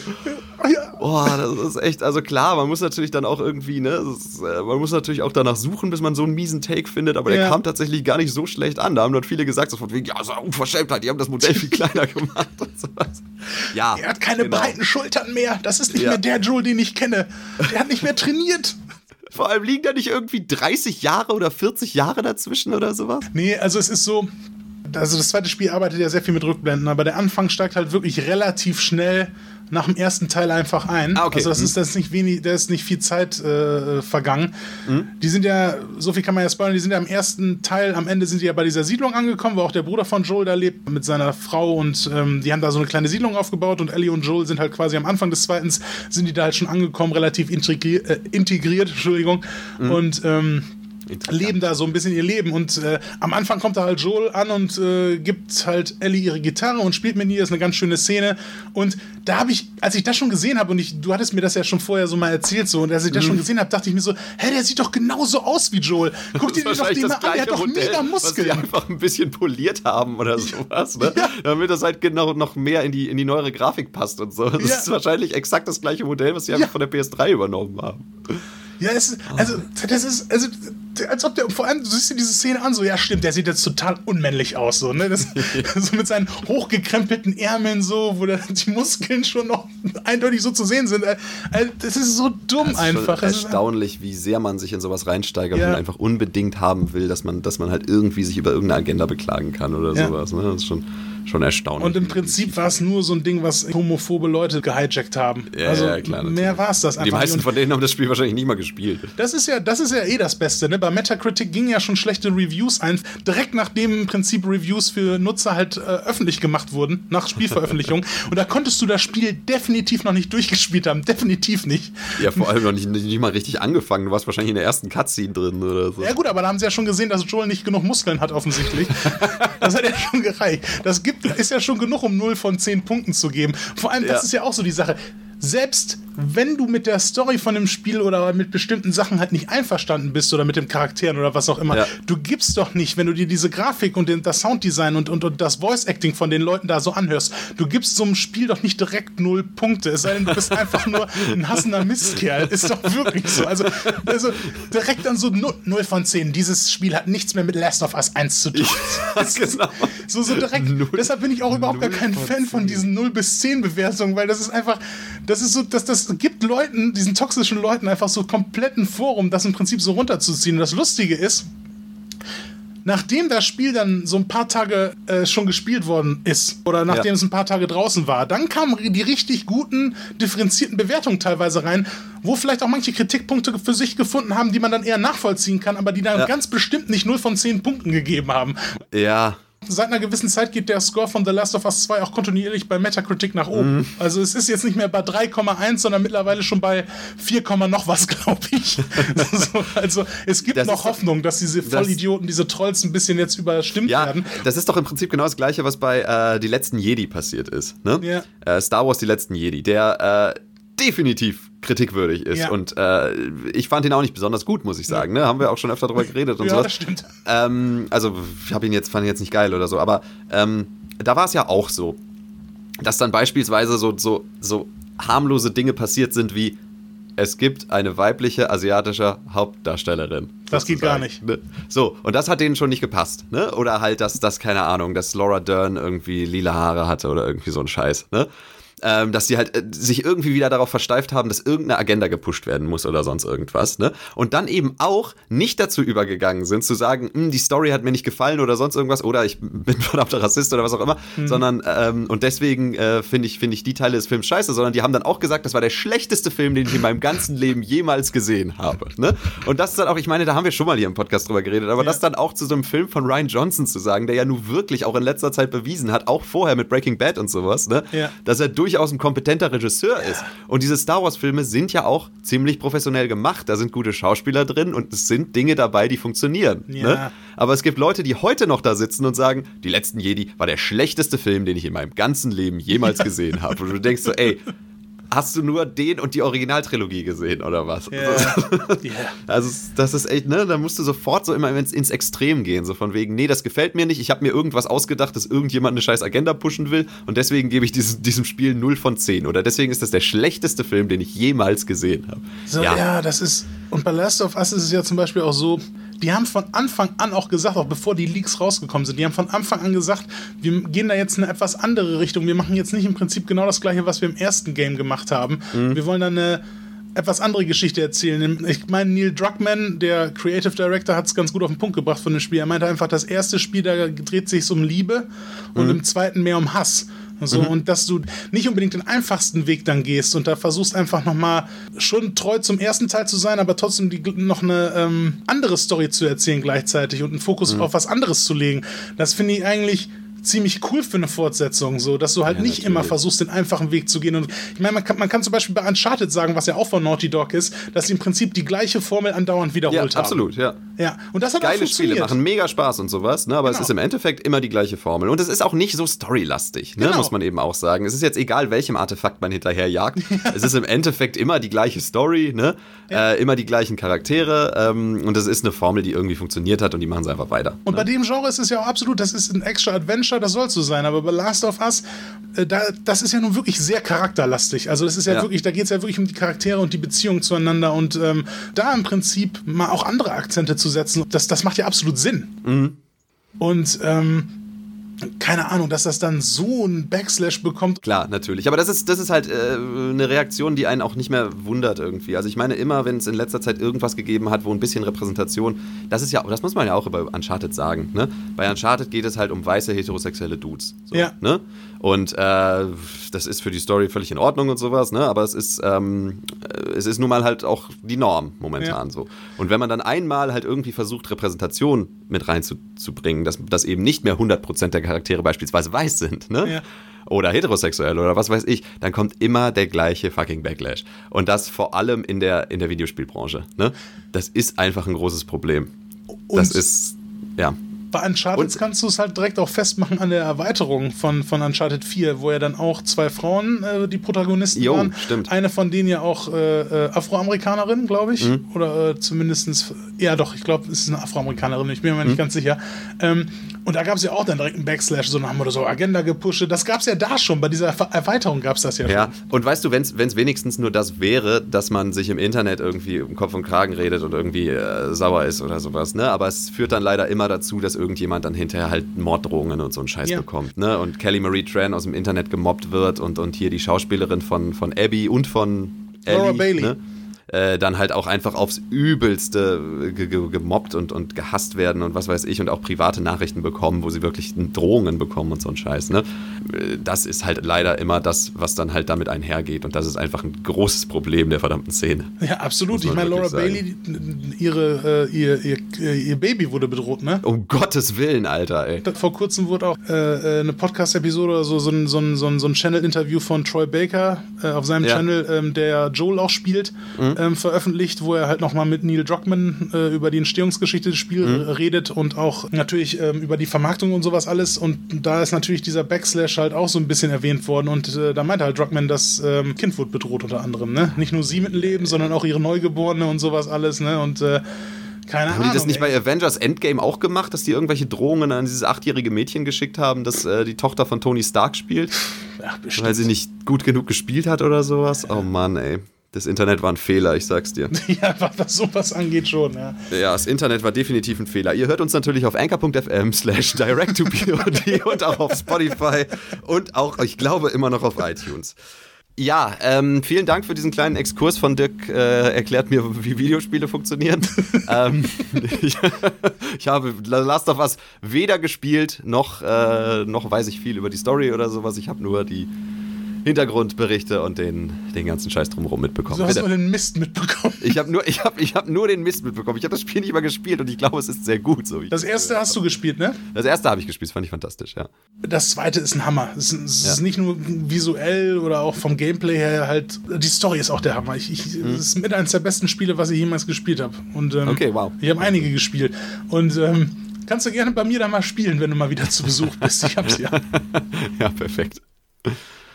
Ja, bleiben wir nochmal bei den Videospielen. Wir sind ja noch ein bisschen bei Super Mario. Ich wollte ich wollt jetzt einfach nochmal auf ein Projekt zurückkommen, äh, wo es echt gar kein Backslash gab. wo alles gut gelaufen ist. Ähm, wusstest du, dass Dustin Hoffman wirklich Bock hatte, Super Mario zu spielen, als er gehört hat, dass das Projekt ins Rollen gekommen ähm, ist? Ja, das wusste ich, weil du mir das eben, bevor wir angefangen haben aufzunehmen, schon mal erzählt hast. Verdammt, das hast du die Illusion kaputt gemacht. Es tut mir leid. Naja, auf jeden Fall, er hatte Tut mir leid. Nein, das wusste ich, wusste ich aber vorher nicht. Er hatte wohl Interesse daran, aber dann haben die Macher wohl so gesagt, so, ja, ich weiß nicht, ob er der richtige Mann für die äh, Hauptrolle war. Im Endeffekt haben sie ihm da eine Kugel erspart, muss man das Ja, absolut. Wahrscheinlich hat er dann irgendwie gesagt, aber ich will aber einen Bösen spielen. Und dann hat er wahrscheinlich Hook unterschrieben. Und Hook ist dann total bekannt, so also beliebt als Kultklassiker geworden. So, ne? Lustigerweise dann auch mit Bob Hoskins als Smee. Stimmt, als Ja. Smee, ja, richtig, ja. Smee. Danny DeVito war auch im Gespräch, das macht ja irgendwie auch Sinn. Ja, aber Danny DeVito und Bob Hoskins habe ich auch tatsächlich. Da gibt es doch auch ein Interview mit Bob Hoskins, wo er irgendwie sagt, so von wegen, ja, äh, eine, wenn ich eines Tages mal irgendwie, wenn ein Film über mich gedreht wird, dann soll Danny DeVito mich spielen oder irgendwie sowas, hat er mal gesagt. Oder umgekehrt, ich weiß es nicht mehr. Aber die beiden sehen sich ja auch einfach ähnlich, ne? Ja, natürlich. Ähm, Danny DeVito ist, glaube ich, aber noch mal ein bisschen kleiner. Aber, aber er so hätte auch vielleicht unter Umständen, es war auch mal ein Gespräch, dass er Regie hätte führen sollen. Und ich muss sagen, das wäre vielleicht dann sogar ein bisschen besser geworden, weil Danny DeVito ist ja eigentlich kein schlechter Regisseur. Der hat ja ein paar ganz gute Sachen. Ja, der hat äh, Matilda hat er gemacht, ne? Soweit ich weiß. Und natürlich tötet Smoochie. Tutti Smucci und er hat auch den Hoffer-Film damals gemacht mit Jack Nicholson. Da hat er Ah, auch ja. die zweite Hauptrolle gespielt. Aber der hat schon ein paar ganz gute Sachen gemacht. Ja, Ähm, ja, absolut. Ja. Ich, ich finde es lustig, dass die für Copper zum, äh, Entschuldigung, für Cooper, für Cooper zum Beispiel ähm, auch Schwarzenegger und Michael Keaton im Gespräch hatten. Also da sind sie echt alle mal durchgegangen, wahrscheinlich sowas passen Ja, könnte. aber jetzt mal ganz im Ernst, also ähm, Schwarzenegger würde mich, ja gut, zu der Zeit wahrscheinlich hätte er es nicht gemacht, aber ehrlich gesagt, ich habe mir in letzter Zeit habe ich mich mal so ein bisschen umgesehen, was Schwarzenegger noch so gemacht hat, ne? Mhm. Und äh, da gab es zum Beispiel diesen Film Why We're Killing Gunther. Kennst du den? Nein. Ich habe ihn auch nicht gesehen und ich weiß auch nicht genau, worum es geht, aber es geht um Taron Killam, den du wahrscheinlich noch kennst von Saturday Night Live. Natürlich. Und ich glaube Bobby Moynihan, auch von Saturday Night Live. Mhm. Und Taron Killams Frau Kobe Smulders. Äh, die sind verheiratet, glaube ich, ne? Ja, ich glaub Taron schon, ja. und, und Smulders. Ähm, und die wollen irgendwie, glaube ich, für Kopfgeld oder sowas, wollen sie einen, einen Deutschen oder einen Österreicher namens Gunther umbringen. Und Gunther wird gespielt von Arnold Schwarzenegger. Und ehrlich gesagt habe ich dieses Projekt damals gesehen und habe mir gedacht so, pff, so Saturday Night Live Leute irgendwie könnte sein. Vielleicht ist das ganz nett Ja. und so. Ne? Und dann habe ich den Trailer dafür geguckt und der sieht aus wie hingerotzt. Also der sieht, der sieht teilweise aus, als wäre der mit Handkamera gedreht. Das ist so schlecht Ah, gemacht geil. alles. Und da sitzt dann halt Schwarzenegger mittendrin, so, der halt irgendwie in irgendwelchen Hollywood-Superstreifen halt irgendwie die Hauptrollen gespielt hat, mehrfach, ne? Und da habe ich auch gedacht, so, ja, der macht inzwischen halt auch irgendwie einiges, ne? Ja, ja, klar. Ne, fürs Mula. Es gibt ja auch so einen ganz komischen Film mit ihm und Scott McNeary, wo Scott McNeary so einen Fluglotsen spielt, der irgendwie aus Versehen oder halt, weil er halt gerade irgendwie selber private Probleme hat, so einen, so einen Flugzeugcrash mit verursacht. Und Arnold Schwarzenegger ist dann irgendwie der Vater von, von einigen der Insassen da drin und äh, versucht dann mit seiner mit seiner Trauer klarzukommen und will den Typen äh, konfrontieren. So eine richtige Charakterrolle, wo ich mir so denke, hä, was ist denn das für eine Kombination Arnold Schwarzenegger und Scott McNeary? So, weißt du, so. Ach Gott, den kenne ich gar nicht. Ja, ich weiß auch gar nicht mehr, wie der jetzt, wie der jetzt hieß, irgendwie Revenge oder irgendwie sowas. So, ne? Also wahrscheinlich geht es dann doch noch um Rache, offensichtlich. Aber keine Ahnung. Also das sah auch komisch aus. Genauso wie dieser Zombie-Film mit Abigail Breslin, glaube ich, ja auch und mit Schwarzenegger. Wo seine Tochter auf einmal irgendwie so ein Zombie wird. Ja, ja, ja, ja, Ma Ma Maggie. Maggie, ja, ja, ja, klar, ich erinnere mich, ja. Auch merkwürdig. Auch eine total merkwürdige Kombi. Ich bin hier gerade auf dem Trailer von, von äh, Why We're Killing Gunther. Äh, da habe ich, äh, ich wollte nämlich mal gucken, tatsächlich das mit der Handkamera nehme ich wieder zurück, also er ist schon einigermaßen professionell gemacht. Ähm, aber die Kritiken sind großartig, weil hier schreibt zum Beispiel einer so: Achtung, Spoiler. So ein Drecksfilm. Ani kommt bei Stunde 1 Minute 5 erst zum Vorschein und der Film geht circa anderthalb Stunden. Und allgemein ist der Film scheiße und langweilig. Vor allem das Ende ist miserabel. ja, super. Ey, das hört sich doch nach Material für eine der nächsten Folgen an. Ey, wir müssen unbedingt mal Why We're Killing Gunther gucken, auf Ja. jeden Fall. Da hätte ich Bock drauf. Guck mal, was hier, ne, wir hatten so viele Probleme, einen guten Film zu finden jetzt, ne, für, für die nächsten Folgen. So, ich, und guck mal, kaum reden wir wieder dann ein bisschen genauer darüber, schon fällt uns, fällt uns zum Beispiel Killing Ja, Gunther kaum ein. ist man im Gespräch, kann man halt einfach, merkt man plötzlich, Mann, wir hätten einfach Killing Gunther gucken sollen. Aber tatsächlich haben wir ja schon wirklich viel jetzt mittlerweile schon wieder geredet. Aber eine Sache wollte ich noch abschließend zum Super Mario-Film loswerden. Wir hatten Ja. jetzt viele mögliche Kandidaten, die auch noch besetzt werden äh, hätten können für Mario und für äh, Cooper. Mhm. Wusstest du, wer auch tatsächlich äh, für die Rolle von Luigi vorgesehen war eine Zeit lang? Nein. Jetzt kommt's. Tom Hanks. Tom Hanks, oh, das wäre geil gewesen. Danny DeVito und Tom Hanks, ich sag dir, und Schwarzenegger als, als King Cooper, das wäre der Hammer gewesen. Den, hätte ich, den hätte ich doppelt und dreifach geguckt. Da hätte ich mir auch Everybody Walk the Dinosaur noch fünfmal reingezogen. Ja, das war ja auch so toll. Äh, der Song ganz am Ende des Films. Ähm, ja. Der kam noch nach dem Titelsong, der offiziell von Roxette sogar beigesteuert worden ist. Wo. Ich, wo ich keine Ahnung mehr habe, ja, wie der heißt. Ich habe ja vor kurzem äh, Alf der Film mal wieder geguckt. Ne? Ja es ist ja wieder ein Jahr vergangen, da muss man mal wieder Alf der Film gucken. Und äh, das Schöne ist, Alf der Film gibt es bei diesem TV Now ja. ähm, von RTL, aber du brauchst keine Anmeldung dafür. Du kannst das, das ist nicht im Premium-Paket, sondern du kannst das einfach so gucken. Wunderbar. Äh, das heißt, da muss man sich nirgendwo anmelden. Äh, und da kannst du Alf der Film gucken. Du musst halt dann in, in verschiedene Teile geteilt und ich glaube, es kommt Werbung ab und zu, aber ähm, da kannst du halt äh, diesen Film gucken. Und ähm, dieser Film ist ja relativ schlecht, ne? Also der hat ja auch mit der Serie nichts mehr zu tun und so, weil ja auch die ganzen Schauspieler der Familie aus Alf halt nichts mehr mit diesem, mit diesem Zeug zu tun haben wollten, weil der Dreh von Alf der Serie die absolute Hölle gewesen ist. Yeah. Die mussten da immer durch so ein Set marschieren, wo einfach so Löcher im Boden waren, damit der äh, Paul Fusco mit seiner Handpuppe ähm, da halt unten durchlaufen konnte, aber die durften nicht nach unten gucken. Das heißt, die sind regelmäßig da in diese Löcher gefallen, ja, und haben sich einfach irgendwas ge gebrochen oder halt geprellt oder was weiß ich. Und ähm, die äh, mussten dann teilweise halt Proben machen, wo die sich die ganze Zeit mit Paul Fuscos Hand unterhalten mussten, weil die Puppe gerade nicht da war und so. Und dann mussten sie ihn auch immer als Alf anreden und sowas. Das muss ganz furchtbar gewesen sein. Und ich meine, ich meine mal irgendwo ein Zitat gelesen zu haben, dass der Mann, der im Ganzkörperkostüm von Alf war, der war ein, ein, ein, ein, äh, kein Amerikaner, der war irgendein Ausländer, der irgendwo mal im, im ähm, Gefangenenlager auch gewesen ist. Mhm. Und ich meine irgendwo mal gelesen zu haben, dass der gesagt hat, ich war im Gefangenenlager eine längere Zeit lang und die Zeit bei Alf war die schlimmste, die ich jemals hatte. Aber ich finde dieses Zitat nicht mehr und deswegen sage ich an dieser Stelle allegedly. Ja. Ich, ich, vielleicht habe ich mir das eingebildet. Aber die wollten ja alle im Prinzip nichts mehr mit, mit Alf zu tun haben danach. Ne? Und deswegen ja. haben sie halt einen Film gedreht, wo sie irgendwelche anderen Jensen Daggett und sowas irgendwie mhm. da reingesetzt haben haben. Und natürlich Martin Sheen in einer kleinen Nebenrolle. Oder als, als Bösewicht eigentlich sogar. ja. Und äh, Miguel Ferrer aus ähm, Twin Peaks. Und, ähm, und, Crossing Jordan, das darfst du auch nicht vergessen. Und Crossing Jordan, genau. ähm, und ja, jedenfalls, dieser Film geht darum, dass sie Alf eben verstecken wollen und sowas, bla bla bla. Am Ende kommt Alf frei und wird dann irgendwie zum Botschafter des Planeten Melmark erklärt und so. Alles Friede, Freude, Eierkuchen. Dann ist der Film zu Ende. Und eigentlich sollte dann halt einfach der Abspann laufen. Was sie aber in der deutschen Version dann noch gemacht haben, ist, dass sie einen Eurotrance-Song aufgenommen haben mit Tommy Pieper, der deutschen Stimme von Alf, ja, wo sie halt so einen Eurotrance so ufda im Hintergrund haben und Alf rappt halt darüber so, ich mag alle Katzen, ich möchte sie gern kratzen und sie danach verschwatzen und sowas, ne? Und dann setzen so Frauen ein und singen so ein Eurotrance, so ein Eurotrance-Refrain, wo sie sowas singen wie Alles Paradiso, Alf, was bist du bloß für ein Typ? Katzen sind doch super lieb und sowas, ne? Und dann habe ich festgestellt, dass es zu Alles Paradiso sogar noch einen Videoclip gibt, oh wo jemand aus der Sicht von Alf gefilmt hat. Das heißt, die haben nur so, eine, so einen Alf-Arm. Du siehst immer nur den Arm von Alf, der ganz offensichtlich nicht vom echten Kostüm ist, sondern von so einem Billig-Alf-Kostüm. Und der packt dann immer irgendwelche Katzen an und dann werden halt zwischendurch so äh, zwei Frauen mit so verrückten 90er Eurotrance-Frisuren äh, eingeblendet, die dann halt die ganze Zeit dieses Alles Paradiso äh, singen und dann halt mit Alf reden. Das ist der Hammer. Also ich liebe die 90er, ich sag's dir. Ich glaube, Tommy Pieper hat sogar ein komplettes Album als Alf aufgenommen. Oh. Es gab da so ein, so ein Alf Alles Paradiso Album, gab es. Okay, das, das dürfte ist, äh, aber trotzdem nicht die meistverkaufteste CD der Welt gewesen sein, nehme ich mal an. Obwohl das schon großes Potenzial hätte, ne? Muss man ganz klar sagen. Äh, ja, ja, ja, das stimmt allerdings. Ähm, da, da, da gibt es andere. Wusstest du eigentlich, Dirk, dass ähm, Rüdiger Hoffmanns CD der Hauptgewinner die meistverkaufte Sprach-CD der Welt war? Nein, das wusste ich nicht, Tim. Das steht zumindest auf rüdigerhoffmann.com slash über Rüdiger Hoffmann. ja, dann muss es ja stimmen. Ich glaube, es stimmt, aber es könnte sein. Ja, schön für ihn. Wirklich ja, schön absolut.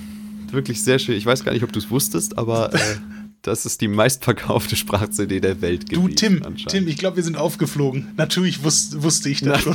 Natürlich wusstest du das. Ne? Aber ähm, äh, wir wissen es einfach daher, äh, weil wir äh, letztens vor kurzem, als wir zusammen im Urlaub waren, lustigerweise, zusammen Sieben Zwerge 2 geguckt haben. Ja, Moment, jetzt springen wir aber schon ziemlich hin und her, muss ich sagen. Also äh, bevor wir das machen, Dirk, wie viele Punkte würdest du ähm, Mario Brothers geben?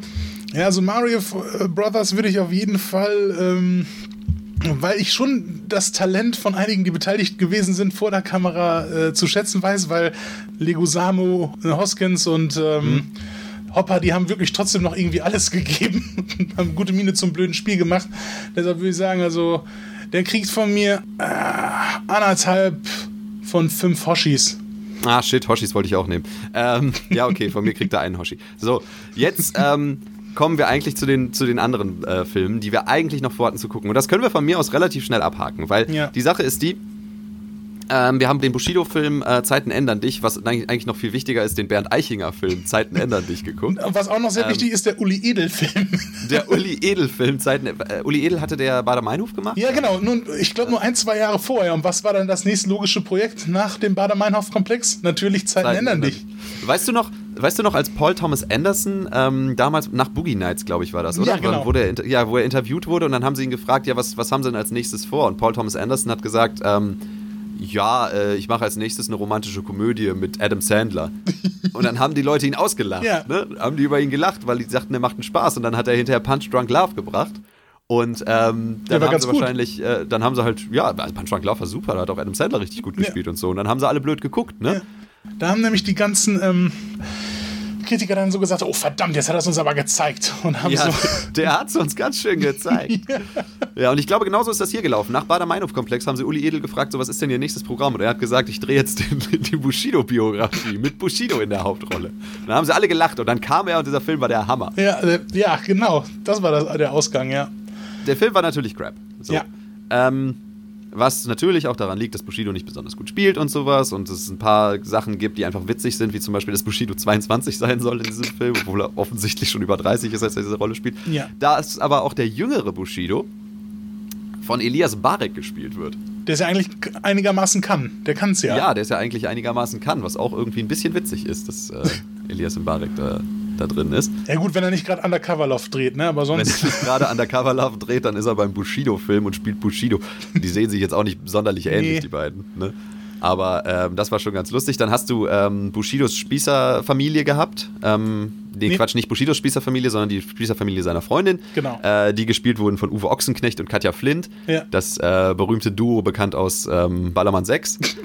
äh, auch, auch, produziert von Bernd Eichinger. Ja, der bleibt halt never change a winning team, ne? Ist einfach so. Qualität setzt sich durch ja, das ist, die, die beiden sind einfach die König und Königin der Gastauftritte, das muss man schon sagen. Zumal Uwe Ochsenknecht ja auch den Spießervater in äh, Männer Männer mit ähm, Mario Barth gespielt hat. Ja. Ähm, und keine Ahnung, ich meine, Flair ist drin und Karel Gott ist drin und sowas und äh, der Drogenboss aus Undercover Love ist tatsächlich auch drin. Ja, super, ja, ja, stimmt. Der stimmt. spielt irgendwie so einen Konzertmanager oder sowas hinterher. Äh, Gregor Blöb, ja. ah, okay. Ja. Und ja, eigentlich das Lustigste an der ganzen Sache war im Endeffekt, dass Moritz Bleibtreu den Arafat spielt. Ne? Was irgendwie sehr witzig ist, so bestimmte Sachen aus seinem Mund zu hören. Ne? Wie er dann da sitzt und sagt: Habibi, du musst wissen, Rap alleine, ja, ohne Hintergrund, ja, ist nichts wert.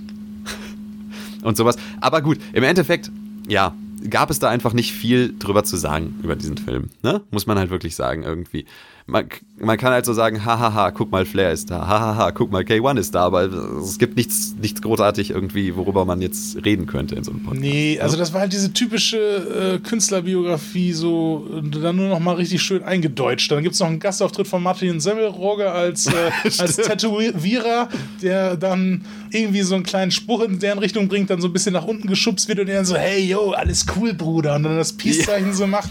So eine richtig tolle Stelle in dem Film auch, das war so, ja ich, ich, fand halt lustig, wie die da teilweise das Altern dargestellt haben, weil du sagst ganz richtig, Elias Mbarek hat halt Bushido Jung dargestellt, als er noch mhm. seine Drogenverticker-Karriere hatte. Und seine äh, Freundin wird gespielt von Caroline Schuch, ähm, die man bestimmt aus mehreren Sachen schon kennt. Ja, zum Beispiel aus Sieben Zwerge 2, der Wald ist nicht genug. Die war in Sieben Zwerge ja, da hat sie äh, Gretel hat sie da gespielt. Ah, stimmt. Ah, da hat sie auch Gretel. Guck mal, so schließt sich ja. der Kreis. Da kommen wir aber gleich erst zu. Das war auch eine große Rolle auf jeden Fall. Auf jeden Fall Caroline Schuch, ähm, die spielt ja die Freundin, auch schon zu Elias Mbarek Zeit in dem Film, also wo er mhm. Bushido spielt, aber dann auch in dem Moment, wo er dann wohl 22 wird und dann auf einmal Bushido ist, dann ist sie immer noch die gleiche.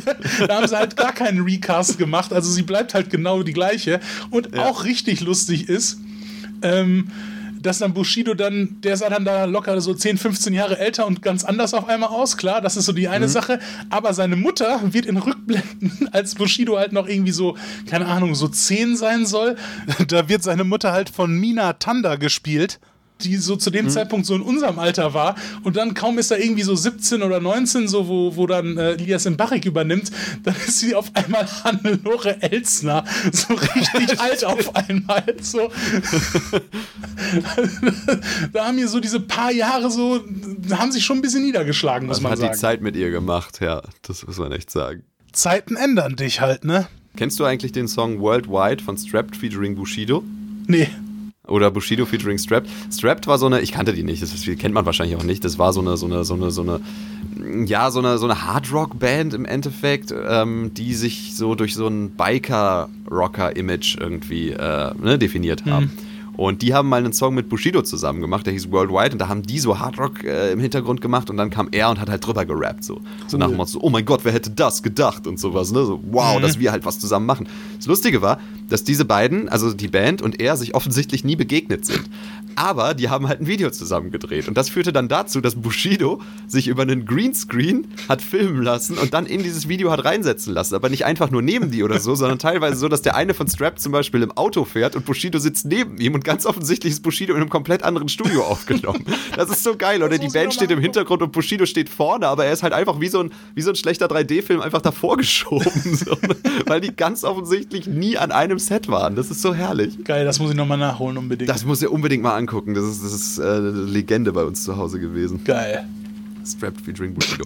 ja, und dann hatten wir den Plan, dass wir uns äh, was zum Vergleich angucken. Genau. Dass wir uns einen Film angucken, der im Prinzip auch ein Film, eine Rapper-Biografie ist, hm. aber eben aus Amerika. Und dann sagen wir, wir vergleichen die beiden mal. Und das hat leider auch nicht ganz funktioniert, weil der andere Film war Get Rich or Die Trying mit 50 Cent. Ja. Und Get Rich or Die Trying mit 50 Cent ist gar nicht mal schlecht. Nein. Also, ich meine, natürlich hat er auch wieder diese typischen äh, Sachen drin, ne? so von vom Gangster dann zum Rapper und äh, man kriegt mit der Familie Probleme, man kriegt mit seiner Freundin Probleme, man kriegt Druck dann von den Kriminellen wieder, dass man, obwohl man rappt, jetzt wieder da einsteigen soll. Mhm. Die Sache ist einfach nur, dass das alles, auch wenn es ein bisschen klischeemäßig war, dann aber auch von Leuten vor allem umgesetzt worden ist, die es wirklich drauf haben. Zum Beispiel hier Jim Sheridan. Jim Sheridan hat Regie geführt, genau. Ja, ja. der hat Regie geführt und der hat ja zum Beispiel hier ähm, In America gemacht. Das ist ja mit Samantha Morton und Patty Constantine damals der Film, wo Jim Ounce auch seine Oscar-Nominierung mal für bekommen ah, hat. Ah, jo. Aber der hat auch hier so, so ähm, ähm, Daniel Day-Lewis-Filme und so gemacht, ne? Hat er nicht auch irgendwie In the Name of the Father oder so gemacht? Genau. Und ja, ja. Brothers. Genau. Also das Remake hier mit Jack Gyllenhaal und Natalie Portman und Tobey Maguire, den hat er auch. Okay, ob der gut war, weiß ich nicht. Aber ich weiß, aber der war auf jeden Fall auch nicht. Der, also grottig war der auch nicht. Also der muss auch ganz okay. gut zumindest gewesen sein. Und ja, aber Jim Sheridan hat definitiv Talent. Quincy Jones hat die Musik gemacht, unter anderem. Also auch andere, aber auch Quincy Jones war mit an der Musik beteiligt. Und Terence Winter, Terence Winter hat das Drehbuch geschrieben und der ist ja unter anderem der Drehbuchautor von dem Wolf of Wall Street, von den Sopranos und von Boardwalk Empire. Also, dass der mhm. Dialoge schreiben kann, die in diese Welt da so reinpassen, das äh, glaubt man auch direkt. Ja. So, also, das, das, deshalb hat das auch tatsächlich dann überraschend gut alles funktioniert, obwohl die Story echt jetzt nicht so die tiefgehendste war, aber das, das war schon vollkommen in Ordnung. Äh, genau, und dementsprechend äh, möchte ich euch kurz einen kleinen Einblick in meine äh, Notizen geben, die ich mir zu diesem Film gemacht habe. Äh, weil der Film nämlich so lange her ist, dass ich einiges einfach nicht mehr weiß. Da habe ich zum Beispiel geschrieben, 50 nach Hause wird angeschossen in Klammern Markus Lanz. ich glaube, ich glaube, dass ich da einfach nur ähm, da, damit gemeint habe, dass Markus, dass 50 Cent, als er bei Markus Lanz war, Markus Lanz ihn gefühlte zehnmal gefragt hat, ob er denn wirklich auch achtmal angeschossen wurde. ähm, und vermutlich wollte ich irgendwas Witziges dazu erzählen, aber ich weiß es nicht mehr. Dann habe ich hier mehrfach Windows Shopper stehen, weil ich offensichtlich mehrfach den gleichen Witz machen wollte. Viola Davis Ah, ich habe hier Viola Davis 39 stehen. Ja, Viola genau. Und Davis, sie war da schon seine Grandma. Genau, zu dem Zeitpunkt des Films war sie 39 Jahre alt und spielt seine Oma von 50 Cent. Was sehr lustig ist ja. irgendwie. Gut, die haben ihr so ein bisschen graue Haare und sowas gegeben, aber ist trotzdem irgendwie witzig. Ja. Äh, 50 nimmt Kleinscheiß. Ich weiß nicht mehr, was das bedeutet. Ähm, Majestic vs. Columbiana, das scheint die Story zu sein. Ähm, Mord im Tonstudio, Pfeil Wilhelm Scream. Offensichtlich wird jemand im Tonstudio ermordet und da läuft ein Wilhelm Scream. Das stimmt, ja. Da kann ich mich noch dran erinnern. Das war eine der wenigen Szenen, woran ich mich erinnern kann, ja. Und dann steht hier nochmal Viola Davis, Alter. ähm, und dann sind meine letzten Notizen sind Terrence Howard killt Majestic. Das habe ich auch aufgeschrieben. Tatsächlich genau das Genau. gleiche. Und dann habe ich da stehen, war ganz gut und Roger Moore. ich weiß nicht mehr, warum ich Roger Moore da stehen habe. Das weiß ich Absolut auch nicht. keine Ahnung. Roger Moore war nicht in diesem Film. Roger Moore hat auch nichts mit diesem Film zu tun. Hatte da vielleicht einer die gleiche Synchronstimme wie Roger Moore? Oh, das könnte sein, ja. Dass jemand hier diese Pink Panther äh, Synchronstimme hatte. Oder du wolltest mal wieder auf äh, Boattrip zu sprechen kommen? Ja, wahrscheinlich wollte ich einfach nur mal wieder über Boat Trip reden. Hat er nicht. Hat, ja, ich weiß, was es war. Hat er nicht einer. Also, ich meine zu wissen, das war. Hat er nicht einer mitgespielt, der auch im Boattrip mitgespielt hat? Aber warum habe ich mir dann nicht Boat Trip aufgeschrieben? Warum habe ich mir denn Roger Moore aufgeschrieben? Das ist natürlich wahr, ja. Ja, gut, also Dirk, ähm, möchtest du noch was zu Get Rich or Die Trying sagen? Nö, ich wollte eigentlich gar nichts. Also, also wir hatten es ja schon mal angesprochen. Ich meine, die Besetzung generell war ja dann auch ganz solide, ne? Also, ich meine, Terrence Howard, Mr. Echo aus Lost spielt den Bösen. Stimmt, ja. Also ja, genau. Und Viola Davis natürlich, ne? Viola Davis ist drin, die ja sowieso fantastisch ist in allem, was sie macht. Ja. Die war doch auch Oscar nominiert für diesen äh, sechs Sekunden Auftritt gefühlt bei äh, Glaubensfrage. Ja, damals, stimmt, oder? ja. Aber da war sie Wahnsinn. auch gut drin. Ja, vor allem, Das sie war doch auch, glaube ich, aus dem Theaterstück übernommen. Ne? Sie Mhm. hatte die Rolle schon am, am Theater gespielt und dann durfte sie da nochmal spielen und da war sie natürlich fantastisch. Ne? Das Ja. war gar keine Frage. Ja, äh, natürlich. Also es sind eine Menge, eine Menge gute Leute drin und eben auch 50 Cent war auch gar nicht schlecht. Mhm. Also ich erinnere mich noch, dass ähm, 50 Cent mal eine Zeit lang auch so bei TV Total und sowas war und seinen neuen Film vorgestellt hat, wo er irgendwie so einen Typen gespielt hat, der, glaube ich, an Krebs stirbt. Ähm, wo er ganz, ganz krass abgenommen hatte für die Rolle und sowas. Und ich habe es damals irgendwie immer, wenn ich es gesehen habe, habe ich gedacht, okay, krass, der Typ ist doch kein Schauspieler, also das wird doch mega albern sein irgendwie. Ne? Ähm, und nachdem ich diesen Film gesehen habe, muss ich sagen, vielleicht ist dieser Film gar nicht so beschissen gewesen. Der ist natürlich vollkommen gefloppt, gar keine Frage. Ne? Aber ähm, vielleicht war der gar nicht so scheiße. Weil da habe ich 50 Cent vielleicht auch Unrecht getan. Ich meine, Cher hat auch einen Oscar. Ne? Stimmt, für mondsüchtig. ja, eben. Ähm, ja, ja. Man weiß es nie. Wie viele Punkte würdest du äh, ähm, Zeiten ändern dich geben? Wie viele Punkte würde ich Zeiten ändern dich geben? Ja, wahrscheinlich auch wieder 1,5. Und genau das ist das Problem. Ne? Ja, Keiner, keiner dieser Filme ist irgendwie eine, eine 0 oder Ja. eine 4 oder was weiß ich, sondern Ich mein- es ist halt, oder, oder auch nur eine 3, auch das würde ja schon reichen oder so, ne? Sondern es ist halt irgendwie. Äh. Ja, ja, das ist, ich meine, ich mein, bei Super Mario habe ich jetzt auch 1,5 gegeben, aber einfach nur, weil, weil, weil mir einfach so die ganzen Leute auch ein bisschen leid tun und da echt ein bisschen Talent ja auch drin gesteckt hat und das wird einfach nur vergeudet. Ja, aber Uli Edel ist doch auch ein talentierter Mensch. Ja, ja, genau. Oder Caroline Schuch. Ja. Oder, oder äh, Uwe Ochsenknecht. Oder Moritz bleibt treu. In diesem Moritz, Film ja, aber stimmt. nicht. Auch, ja, auch Moritz bleibt treu, ja, ja, genau. Ähm, Ähm, Deshalb, Ja. also, du kannst ihm schon, keine Ahnung, du kannst ihm auch, kannst ihm auch theoretisch zwei von fünf Karel Gotts geben. Also das ist vollkommen in Ordnung. 2 von 5 Karigouts, ja, ich würde ihm 1 1,5 reingeschnittene Bushidos im Strap-Video geben. ähm, Get Rich or Die Trying hingegen würde ich bestimmt so 3,5 oder sowas geben. Der hat mich unterhalten, Ja. der war gut gespielt, der war gut gedreht, der war, der war, der war, da konnte man dranbleiben. Da konnte der man war echt, ja, äh, definitiv. echt spannend gemacht irgendwie. Ähm, zumal auch die, so die Hintergrundgeschichte mit seiner Familie und sowas irgendwie auch dramatisch war und so und äh, wie er dann auch im Knast abgestochen wird und sowas. Ähm, spannendes Zeug dabei. Äh, hat mir gefallen. Also äh, würde ich tatsächlich sogar weiterempfehlen, ehrlich gesagt. so ein Mist. Genau Ja. das sollte nicht passieren. Naja, gut, aber äh, es ist, wie es ist, ne? Also das, äh, man kann auch mal durchaus ja mal einen Film entdecken, den man ein bisschen vielleicht auch vorverurteilt hat, hatte schon innerlich und dann so sagen, okay, gar nicht so schlecht. Ja, genau. Ja, und dann haben wir es aufgegeben. Wir haben äh, aufgehört, Filme für einen Podcast zu gucken. Und äh, wenn du denkst, es geht nicht mehr, dann kommt von irgendwo ein Bubi her. Und zwar haben wir dann zufällig Sieben Zwerge, der Wald ist nicht genug gesehen. Zufällig? Du hast den im Urlaub angemacht, weil er bei Prime war. Was ist daran zufällig? Du hast den von Nee, alle meine, der lief im ausgesucht. Fernsehen. Ich bin mir relativ sicher, dass der auf Arte lief und wir hatten davor eine Doku geguckt und dann gedacht, komm, wir lassen das mal an. Das gute äh, Primetime-Programm vom Arte. Erstmal schön Sieben Zwerge mit Otto Walkes, Madi Schneider. Sieben Zwerge 2, ja, genau. Ja. Ja, Sieben Zwerge 2 ist, ähm, ist ein Phänomen. Ich will nicht, dass das der große Otto-Mobbing-Podcast hier wird. Ne? Wir, haben, wir haben schon genug über Otto Walkes gesprochen. In der letzten ja. Folge. Ja, und ich, und ich, muss, ich muss auch sagen, ich, ich war ja auch ein, ein wirklich großer Fan von Otto zu seiner, zu seinen Hoch Nein, nicht zu seinen Hochzeiten, da war ich nicht geboren, aber ähm, ich habe seine, seine CDs hinterher alle gehabt und so und ähm, habe dann auch das Ding rauf und runter gehört und ich finde auch nach wie vor, dass er Sketche hat, die sehr gut sind. Ähm, ich finde, Otto Walkes kann sehr lustig sein. Sieben Zwerge. Kann. Ist, ist eine Unverschämtheit. Nein, ich weiß nicht, also bei Sieben Zwerge ist es halt einfach so, dass es sehr lustig ist, gerade den zweiten Teil ähm, aus heutiger Sicht nochmal zu gucken, weil du halt so viele Menschen da drinnen hast, bei denen du dich fragst, wo sind die eigentlich? Ne? Das fängt schon an mit so Leuten wie Boris Aljenovic, ja, der irgendwie zwischen all diese Comedians gerutscht ist, da auch tatsächlich mit der Rolle ganz gut reinpasst. Ja, absolut. Ne? Weil er halt der einzige von denen ist, der nicht die Rolle der Nervige abbekommen hat, sondern derjenige, der die ganze Zeit sagt, wie nervig alle anderen sind. Genau, Claudia. Boris Aljenovic macht wahrscheinlich noch viel irgendwie so deutsches Fernsehen oder sowas. Ne? Ja. Aber Boris Aljenovic und Gustav Peter Wöhler, ja, der die Rolle von, von Markus Majowski übernommen hat. Der jetzt bei Bibel TV er ist, der ist halt gewechselt. Markus Majowski ist jetzt bei Bibel TV, ja. ja genau. Zumindest ist er da mal aufgetreten. Ich habe ihn da mal gesehen, wie er irgendwie ein, ein Buch, glaube ich, vorgestellt hat oder so.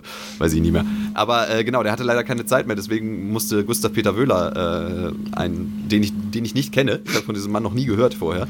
Und ich weiß auch nicht, wo er jetzt ist, aber es kann sein, dass der, vielleicht hat er eine eigene Serie oder sowas. Ich habe überhaupt keine Ahnung. Aber, abgesehen von so Leuten wie Martin Schneider, die ja dann aufs TikTok-Game gewechselt haben und inzwischen äh, sich eine goldene Nase bei TikTok verdienen, äh, hast du halt eben auch so Leute wie Mirko Nonchef. Ja? RTL Samstagnachtlegende Mirko Nonchef. RTL Samstagnachtlegende Mirko Nonchef. Äh, ich bin übrigens gerade auf der Webseite von Mirko Nonchef. Mm. Ähm, da starrt mich die ganze Zeit schon so ein, so ein Mirko Nonchef mit schielendem Blick an. Ja. Ähm, die ist sehr lustig, weil ich bin gerade auf seiner Vita. Da stehen halt so Sachen wie, dass er äh, singen gelernt hat bei der gleichen Gesangslehrerin wie Nina Hagen. Das macht Sinn. Die spielt ja auch mit. Dass er Feinmechaniker äh, geworden ist und sowas. Und dann gibt es noch spannende Sachen. Dann gehe ich nämlich zum Beispiel auf Media Galerie und da steht zum Beispiel, äh, Adobe Flash Player ist blockt. Aber dann gehe ich auf seine Kontaktdaten, ja, auf die Startseite. Und dann drücke ich auf ähm, Awards, die er gewonnen hat, ja, und dann steht da Adobe Flash Player ist blockt. Und dann ziehe ich mir auf der rechten Seite noch seine Biografie rein, ja, und dann steht da, dass der Adobe Flash Player offensichtlich geblockt ist. Das ist ein bisschen blöd, aber äh, auf seine Vita kann man noch gehen, man kann auch sehen, was er gemacht, sehen, was er gemacht hat.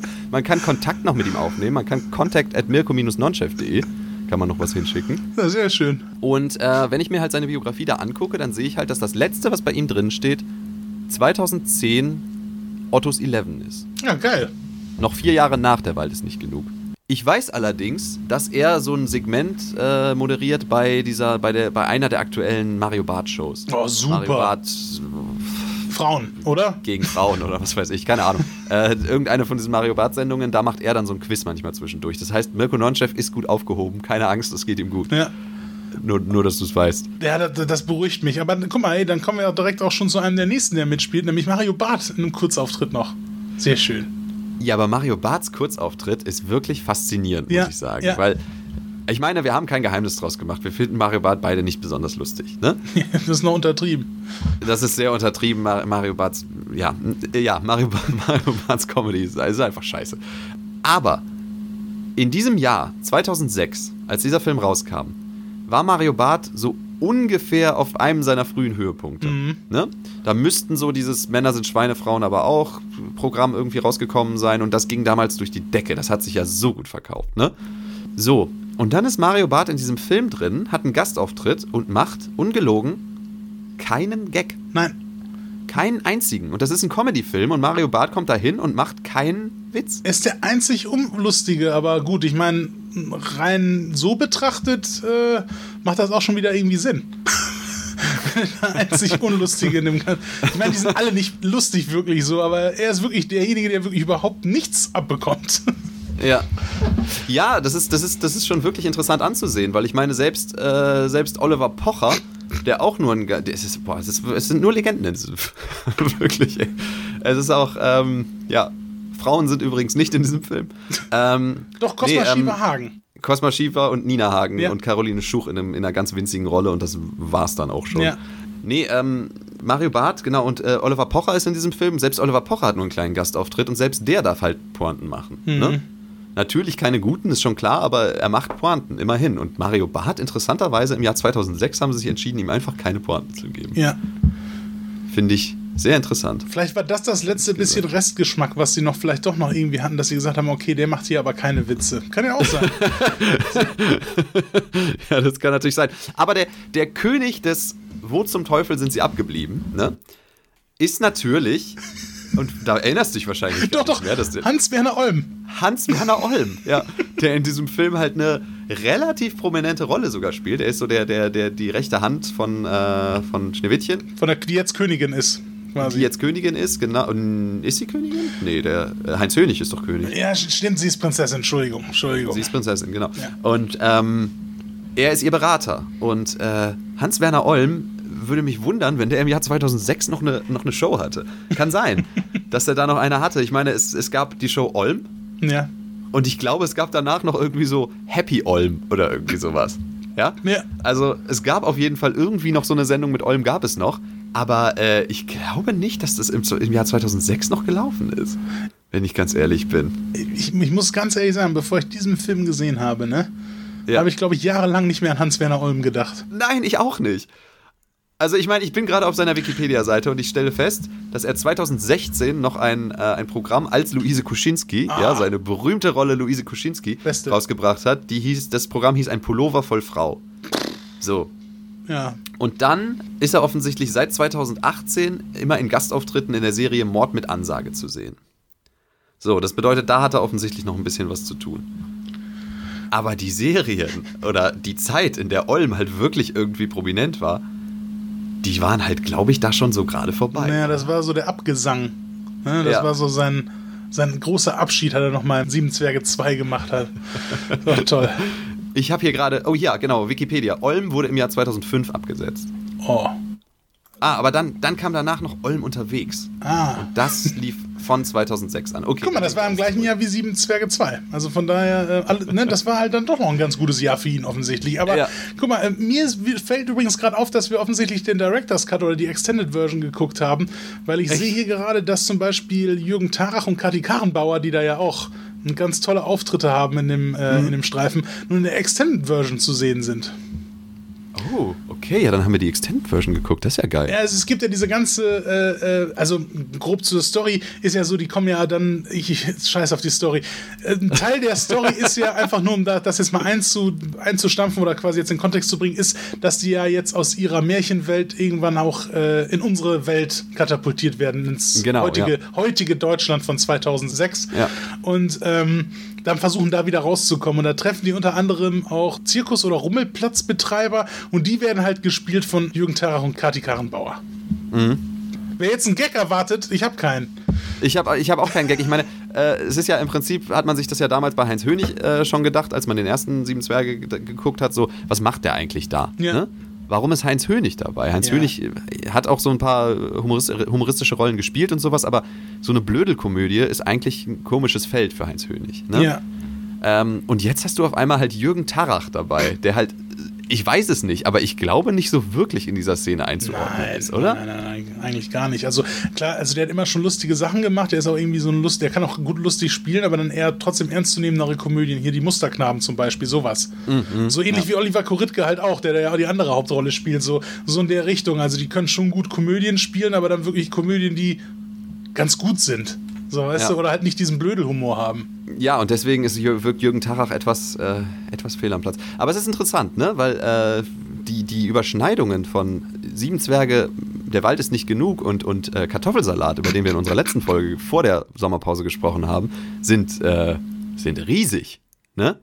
Also, du hast Otto Walkes, du hast Norbert Heisterkamp, du hast Martin Schneider und du hast Kati Karrenbauer. Ja, das ist Ne? quasi schon die halbe Besetzungsliste von Kartoffelsalat. Das ist absolut so. Also ehrlich gesagt glaube ich wirklich, die haben einfach so ein- bei Kartoffelsalat so einmal das, äh, einmal das sieben Zwerge Paket genommen. das, das günstigste, aber das mit Otto bitte. Können wir, können wir noch einmal Rüdiger Hoffmann haben? So? Nee, dafür reicht's nicht. Ihr müsst wissen, Hoffmann Rüdiger Hoffmann hat, äh, er hat gute Verkaufszahlen mit seiner Sprach-CD. Das ist die erfolgreichste Sprach-CD der Welt. Den kriegt ihr nicht einfach so für ein Er hatte die Leberwurstbrötchen. meistverkaufte Sprach-CD der Welt. Was glaubt ihr denn? Ihr könnt Rüdiger Hoffmann haben, aber er wird weder Ja Hallo erstmal sagen, noch ich weiß gar nicht, ob sie es wussten. Und wisst ihr, dann könnt ihr ihn auch gleich lassen. Ja, genau. Ja, ich meine, wusstest du, dass der schon mal für die, ähm, für die Rolling Stones die Vorband gemacht hat? Nein, Tim, erzähl mir bitte mehr. Okay, ähm, sein kometenhafter Erfolg spiegelte sich auch in seiner CD der Hauptgewinner wieder. Sie war die meistverkaufte Sprach-CD der Welt. Damit nicht genug. Rüdiger Hoffmann ist der einzige Comedian, der als Vorgruppe bei einem Konzert der Rolling Stones auftrat und 80.000 Menschen zum Lachen brachte. Damit ist gemeint, es gab auch andere Comedians, die vor, äh, vor den Rolling Stones aufgetreten sind, aber die haben die Leute nicht zum Lachen gebracht.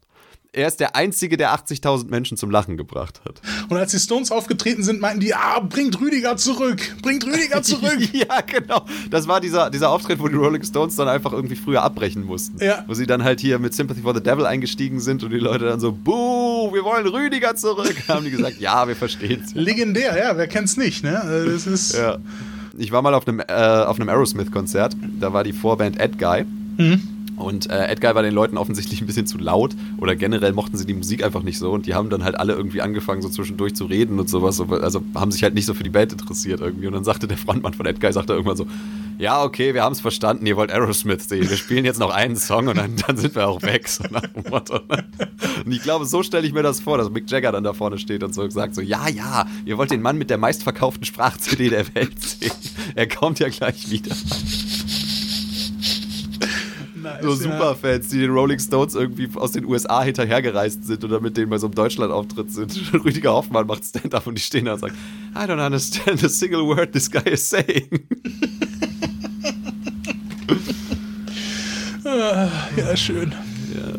Ja, äh, dann hast du natürlich Nina Hagen da drin, die ähm, mit ihrer Wahnsinnsstimme natürlich immer besticht und auch super ist. Die Frau ist klasse. Also die, die, die äh, spielt tatsächlich sehr gut. Ne? Ja, ja, klar. Also natürlich spielt sie völlig überzogen, das ist klar, aber das ist ja das, was die Rolle irgendwie hervor. Also Auszeichnet. Dann hast Genau. du, sie ist ja die böse Hexe sozusagen. Dann hast, Genau. du, dann hast du noch Christian Tramnitz als den Jäger aus dem ersten Teil, der auch nochmal schön für einen Gastauftritt zurückkommt.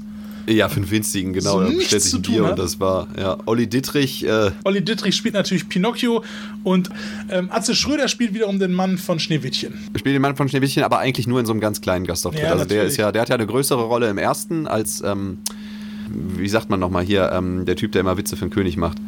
Äh, du meinst einen äh, du meinst Ein Hofnarren. einen Hofnarren. Der spielt den, der spielt den Hofnarren im ersten und dann, glaube ich, heiraten die am Ende oder irgendwie sowas, Mhm. keine Ahnung. Und ähm, in dem hier ist er aber nur nicht mehr da. Sie hat nur noch ein Baby, was genauso aussieht wie Atze Schröder. Und äh, er ist aber dann nur noch in so einer kleinen Rückblende irgendwie zu sehen. Und Olli Dittrich zeigt halt, äh, ich glaube, Otto den Weg Mit seiner langen Nase. mit seiner langen ja. Nase. Genau, an Das- einer Stelle. Das ist Olli Dittrichs Pinocchio-Rolle. Ja. Also, Ja. und Rüdiger Hoffmann, äh, den wir heute so oft angesprochen haben, der ist der Spieglein an der Wand. Ja, ist eigentlich krass, dass der das Spieglein an der Wand spielt, wenn man bedenkt, dass er die meistverkauft. Ja, okay, ich höre auf. ja, und natürlich Helge. Und Helge ist äh, Der weiße Helge. der weiße Helge, genau. Und Helge ist, fällt natürlich mal wieder völlig aus dem Rahmen, weil Helges äh, skurriler Humor im Prinzip sich mit dem Ganzen doch ein bisschen beißt. Ja. Ne? Ähm, weil äh, man doch lachen muss, wenn man Helge sieht. Also ich persönlich muss lachen, wenn ich Helge sehe. Und Helge haben sie halt leider dann auch so Sachen geschrieben, dass er im Prinzip einfach nur Katzeklo spielt, aber mit, anderen, Ja. mit anderem Text. Aber alles, was er dazwischen sagt, ist halt schon witzig. Ne? Also ich meine, so ein Helge-Film hältst du nicht aus, so einen kompletten Film, aber Helge in kleinen Dosen in so Filmen ist schon gut. Ja, ja, das ne? ist vor allem, da kommt das ja so staubtrocken bei ihm dann rüber. So, das, sind, das waren tatsächlich die wenigen Momente, wo man im Film wirklich mal so ein bisschen aufgelacht hat. Ja, ja, ja, genau. Ja, und äh, zuletzt natürlich noch zu, ja gut, und dann gibt es noch Rumpelstilzchen, der von einem Schauspieler gespielt wird, den ich nicht kenne. Axel Neumann, der ist aber eigentlich ganz gut sonst. Der macht doch normalerweise ganz gute Sachen. Ja, das habe ich mir gedacht, ehrlich gesagt. Ja. Ähm, und der verwandelt sich dann noch in, in, äh, in Otto einmal, aber auch nur in der Extended Version, Ja. habe ich gerade gelesen. Ja. Und er verwandelt sich außerdem in Udo Lindenberg, Der auch einen Gastauftritt hat. genau, und Axel Stein, Der auch einen Gastauftritt hat. der auch einen Gastauftritt Jetzt hat. haben genau. wir sie alle. Also, jetzt haben wir sie alle, jetzt könnt ihr, man kann tatsächlich die Frauen, die in diesem Film mitspielen, an einer Hand abzählen. Das ist, ist wirklich traurig, ey. Drei. Ja, und die eine davon ist halt so ein winziger Nebencharakter, weil über Hänsel haben wir nämlich nicht geredet. Moment, vier, Entschuldigung, wir haben gerade die Karrenbauer, aber auch nur in der Extended Oh ja, stimmt. Stimmt, stimmt, stimmt. Ja. Also vier. Genau. Also man kriegt nicht ganz eine Hand voll, aber immerhin. man muss nehmen, was man kriegen kann. Bei einem Gottes Wald voller. Männer. Einen haben Ja. wir aber vergessen. Und das ist, glaube ich, der, den Äh. jeder vergisst. Auch bei den sieben Zwergen. Ralf Schmitz. Ja, genau. Ja, natürlich Ralf Schmitz. Ja, Ralf Schmitz ist halt alleine jetzt, ne? Weil der arme, die haben Markus Majowski leider nicht mehr dabei haben können. Das bedeutet, Ralf Schmitz ist der letzte von den dreisten drei, der da übrig geblieben ist, ne? Ja. Das ist sehr lustig, weil Ralf Schmitz spielt nämlich den hektischen Zwerg und äh, Mirko Nonchef spielt den hektischen Zwerg. Und äh, das beißt sich natürlich auch überhaupt nicht, ne? Dass du einfach zwei hektische hast. Aber gut, du kannst das so unterscheiden. Mirko Nonchef, äh, Chaco heißt der Zwerg. Ähm, Ja. Das war der Anführer trotzdem von den Zwergen. Vielleicht kannst du da so einen komischerweise, Akzent ne? Es ist setzen. nicht, es ist nicht Otto. Ist nicht, aber Äh, Mirko Nonchef ist der Anführer von den Zwergen, ja. Ja, Axel Stein spielt zu seinen dicken Zeiten da noch mit, der ist noch ein bisschen dicker. ja. Ähm, ich habe ihn vor kurzem, vor, vor zwei Tagen, habe ich ihn noch beim ähm, Gefragt, gejagt, Prominenten-Special gesehen. Ähm, das habe ich nämlich geguckt, weil Boris Becker da mitgemacht hat. ja, gut, das ist ein Selbstläufer. Ja, das äh, war äh, leider nicht. Also es war ein relativ langweiliger Auftritt. Oh. Ja. Ähm, ich habe mir mehr erhofft, aber dafür habe ich mir halt diese 3 Stunden 13 Version von äh, Gefragt, gejagt angeguckt. Wo dann auch Verona Poth und Markus Krebs und solche Leute waren. Gab es denn da überhaupt Highlights? Ähm, nee, eigentlich nicht. Okay. Also es war, äh, äh, Anneke Kim Sanau war extrem aufgeregt, das war ein bisschen witzig anzusehen, weil Okay. äh, du halt immer denkst, diese Leute wären halt Profis irgendwie, ne? aber wenn die dann halt irgendwie improvisieren müssen, dann wird es tatsächlich irgendwie komplizierter. Ähm, aber sonst war das nicht besonders spektakulär, nein. Da habe ich nichts zu, zu sagen und deswegen verstehe ich auch nicht, warum ich das angefangen habe. Aber ich wollte einfach nur sagen, dass Axel Stein da eben auch dabei war und der war halt ähm, sehr schlank und hat inzwischen sehr lange Haare nach hinten. Ja. Nur, dass du das weißt. Also die, die dicken Zeiten sind vorbei. Die fetten Jahre sind vorbei. Ja, okay. Das bedeutet, wir kriegen keine neue Staffel von Axel mehr. Schade. Oder die müssen das Konzept ändern. Jetzt, 15, 15 Jahre später, bringen sie Axel nochmal ins Fernsehen. Aber mit einem neuen, mit einem neuen und veränderten Axel.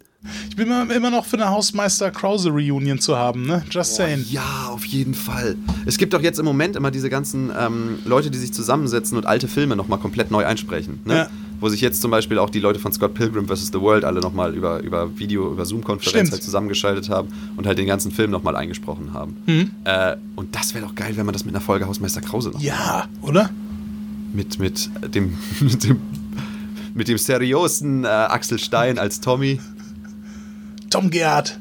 Janine Kunze und Tom Gerhardt. Ja, Tom Gerhardt spielt ja tatsächlich. Tom Gerhardt spielt ja den Hausmeister Krause sogar noch so viel auf seinem Instagram, dass es jetzt eine Hundefuttermarke, Orlando, die haben jetzt äh, eine spezielle Hausmeister Krause Bodo Edition rausgebracht. Die hängt jetzt im Lidl. Geil. Da ist äh, Tom Gerhardt nochmal in seiner Rolle als Hausmeister Krause zu sehen, ja. Nice. Also bei, bei Tom Gerhardt läuft es offensichtlich noch. Der Ja. weiß, wie man seine Karriere weiter vorantreibt. Ja. Wir haben jetzt viel über den zweiten sieben Zwerge geredet. Ich meine, den ersten haben alle, die hier zuhören, eh wahrscheinlich schon gesehen. Ne? Das ist ja ein absoluter Meilenstein. Ja. Aber tatsächlich, was viele nicht wissen, dass es noch einen Nachfolger sogar gab. Und zwar den siebten Zwerg. Ein Prequel ist das, ne? Bin ich jetzt gerade gar nicht so sicher. Da weißt du mehr als ich. Aber ähm, Ja, ich habe ihn auch nicht gesehen, aber ich, ich bin mir relativ sicher, dass es da darum geht, wie sich die Zwerge kennengelernt haben. Aber vielleicht irre ich mich da. Ich habe ihn, wie gesagt, auch nicht gesehen. Aber es ist ein Animationsfilm. Ähm, aber alle wieder dabei. Alle, die, die ihr noch kennt aus den ersten Teilen, bis natürlich auf Markus Majowski. Es ist Ja. kein Prequel. Ich nehme alles zurück. Es tut mir leid. Ja, siehst du. Alles gut. Ja. Ja, das Interessante an Der siebte Zwerg ist, ähm, es ist ein animierter Film. Ja. Äh, und es sind, wie gesagt, alle wieder dabei, ne? Also auch Nina Hagen, auch Cosma Schieverhagen ist wieder dabei, genau. Und die sieben Zwerge eben, ne? Mit Gustav Peter Wöhler und allen drumrum. Äh, dann sind Leute wie, wie Sascha Grammel und das Bo noch dabei. Und es gibt zwei interessante Sache, Sachen an dem Ding. Erstens, Regie bei diesem Film hat neben einem Mann namens Harald Siepermann Boris Aljinovic geführt. der äh, ja diesen miesgelaunten Zwerg spielt. Also Boris Aljinovic ist halt der Letzte, bei dem man damit rechnen würde. Ich würde eher sogar glauben, dass Norbert Heisterkamp bei sowas Regie führen würde. Aber Boris Aljinovic, der miesgelaunte Zwerg, macht, Claudi. führt Regie bei diesem. Das ist die eine komische Sache. Und die andere komische Sache ist, dass es eine Übersetzung, eine amerikanische Übersetzung von diesem Film gab. Und da hat unter anderem Norm MacDonald eine der Rollen gesprochen. US-Comedian Norm MacDonald. Ja, also US-Comedian Norm MacDonald hat da, glaube ich, den Drachen oder sowas gesprochen. Das hat mich schon irgendwie überrascht. Also, ich wollte eigentlich gerade eben noch sagen, dass Nina Hagen von Nina Hagen synchronisiert wird in der Übersetzung Und Bracken Meyer ist auch noch dabei. Geil. Äh, aus, aus Red Race und Garfield der Film. Aber ansonsten äh, würde ich sagen, wir müssen der siebte Zwerg mal gucken und Ottos Eleven vielleicht einfach in einem Double Feature, Ja. dass wir da dann einfach mal ähm, mehr drüber erfahren. Das ist eine gute Idee. Ich muss aber allerdings sagen, wenn das jetzt die nächsten zehn Folgen nichts wird, ist auch nicht schlimm. Ich habe jetzt sehr viel über Otto geredet die letzte Zeit. Schon erstaunlich, wie viel wir über Otto Walkes noch reden, ja. Ähm, wie, viel, äh, wie viele Punkte würdest du äh, Sieben Zwerge, der Wald ist nicht genug geben? Ähm, ich würde dem Film, glaube ich, ähm, einen halben Zwerg von sieben Zwergen geben. Einen halben Zwerg von sieben Zwergen? Hm? Also ich würde ihm sieben von fünf Zwergen geben.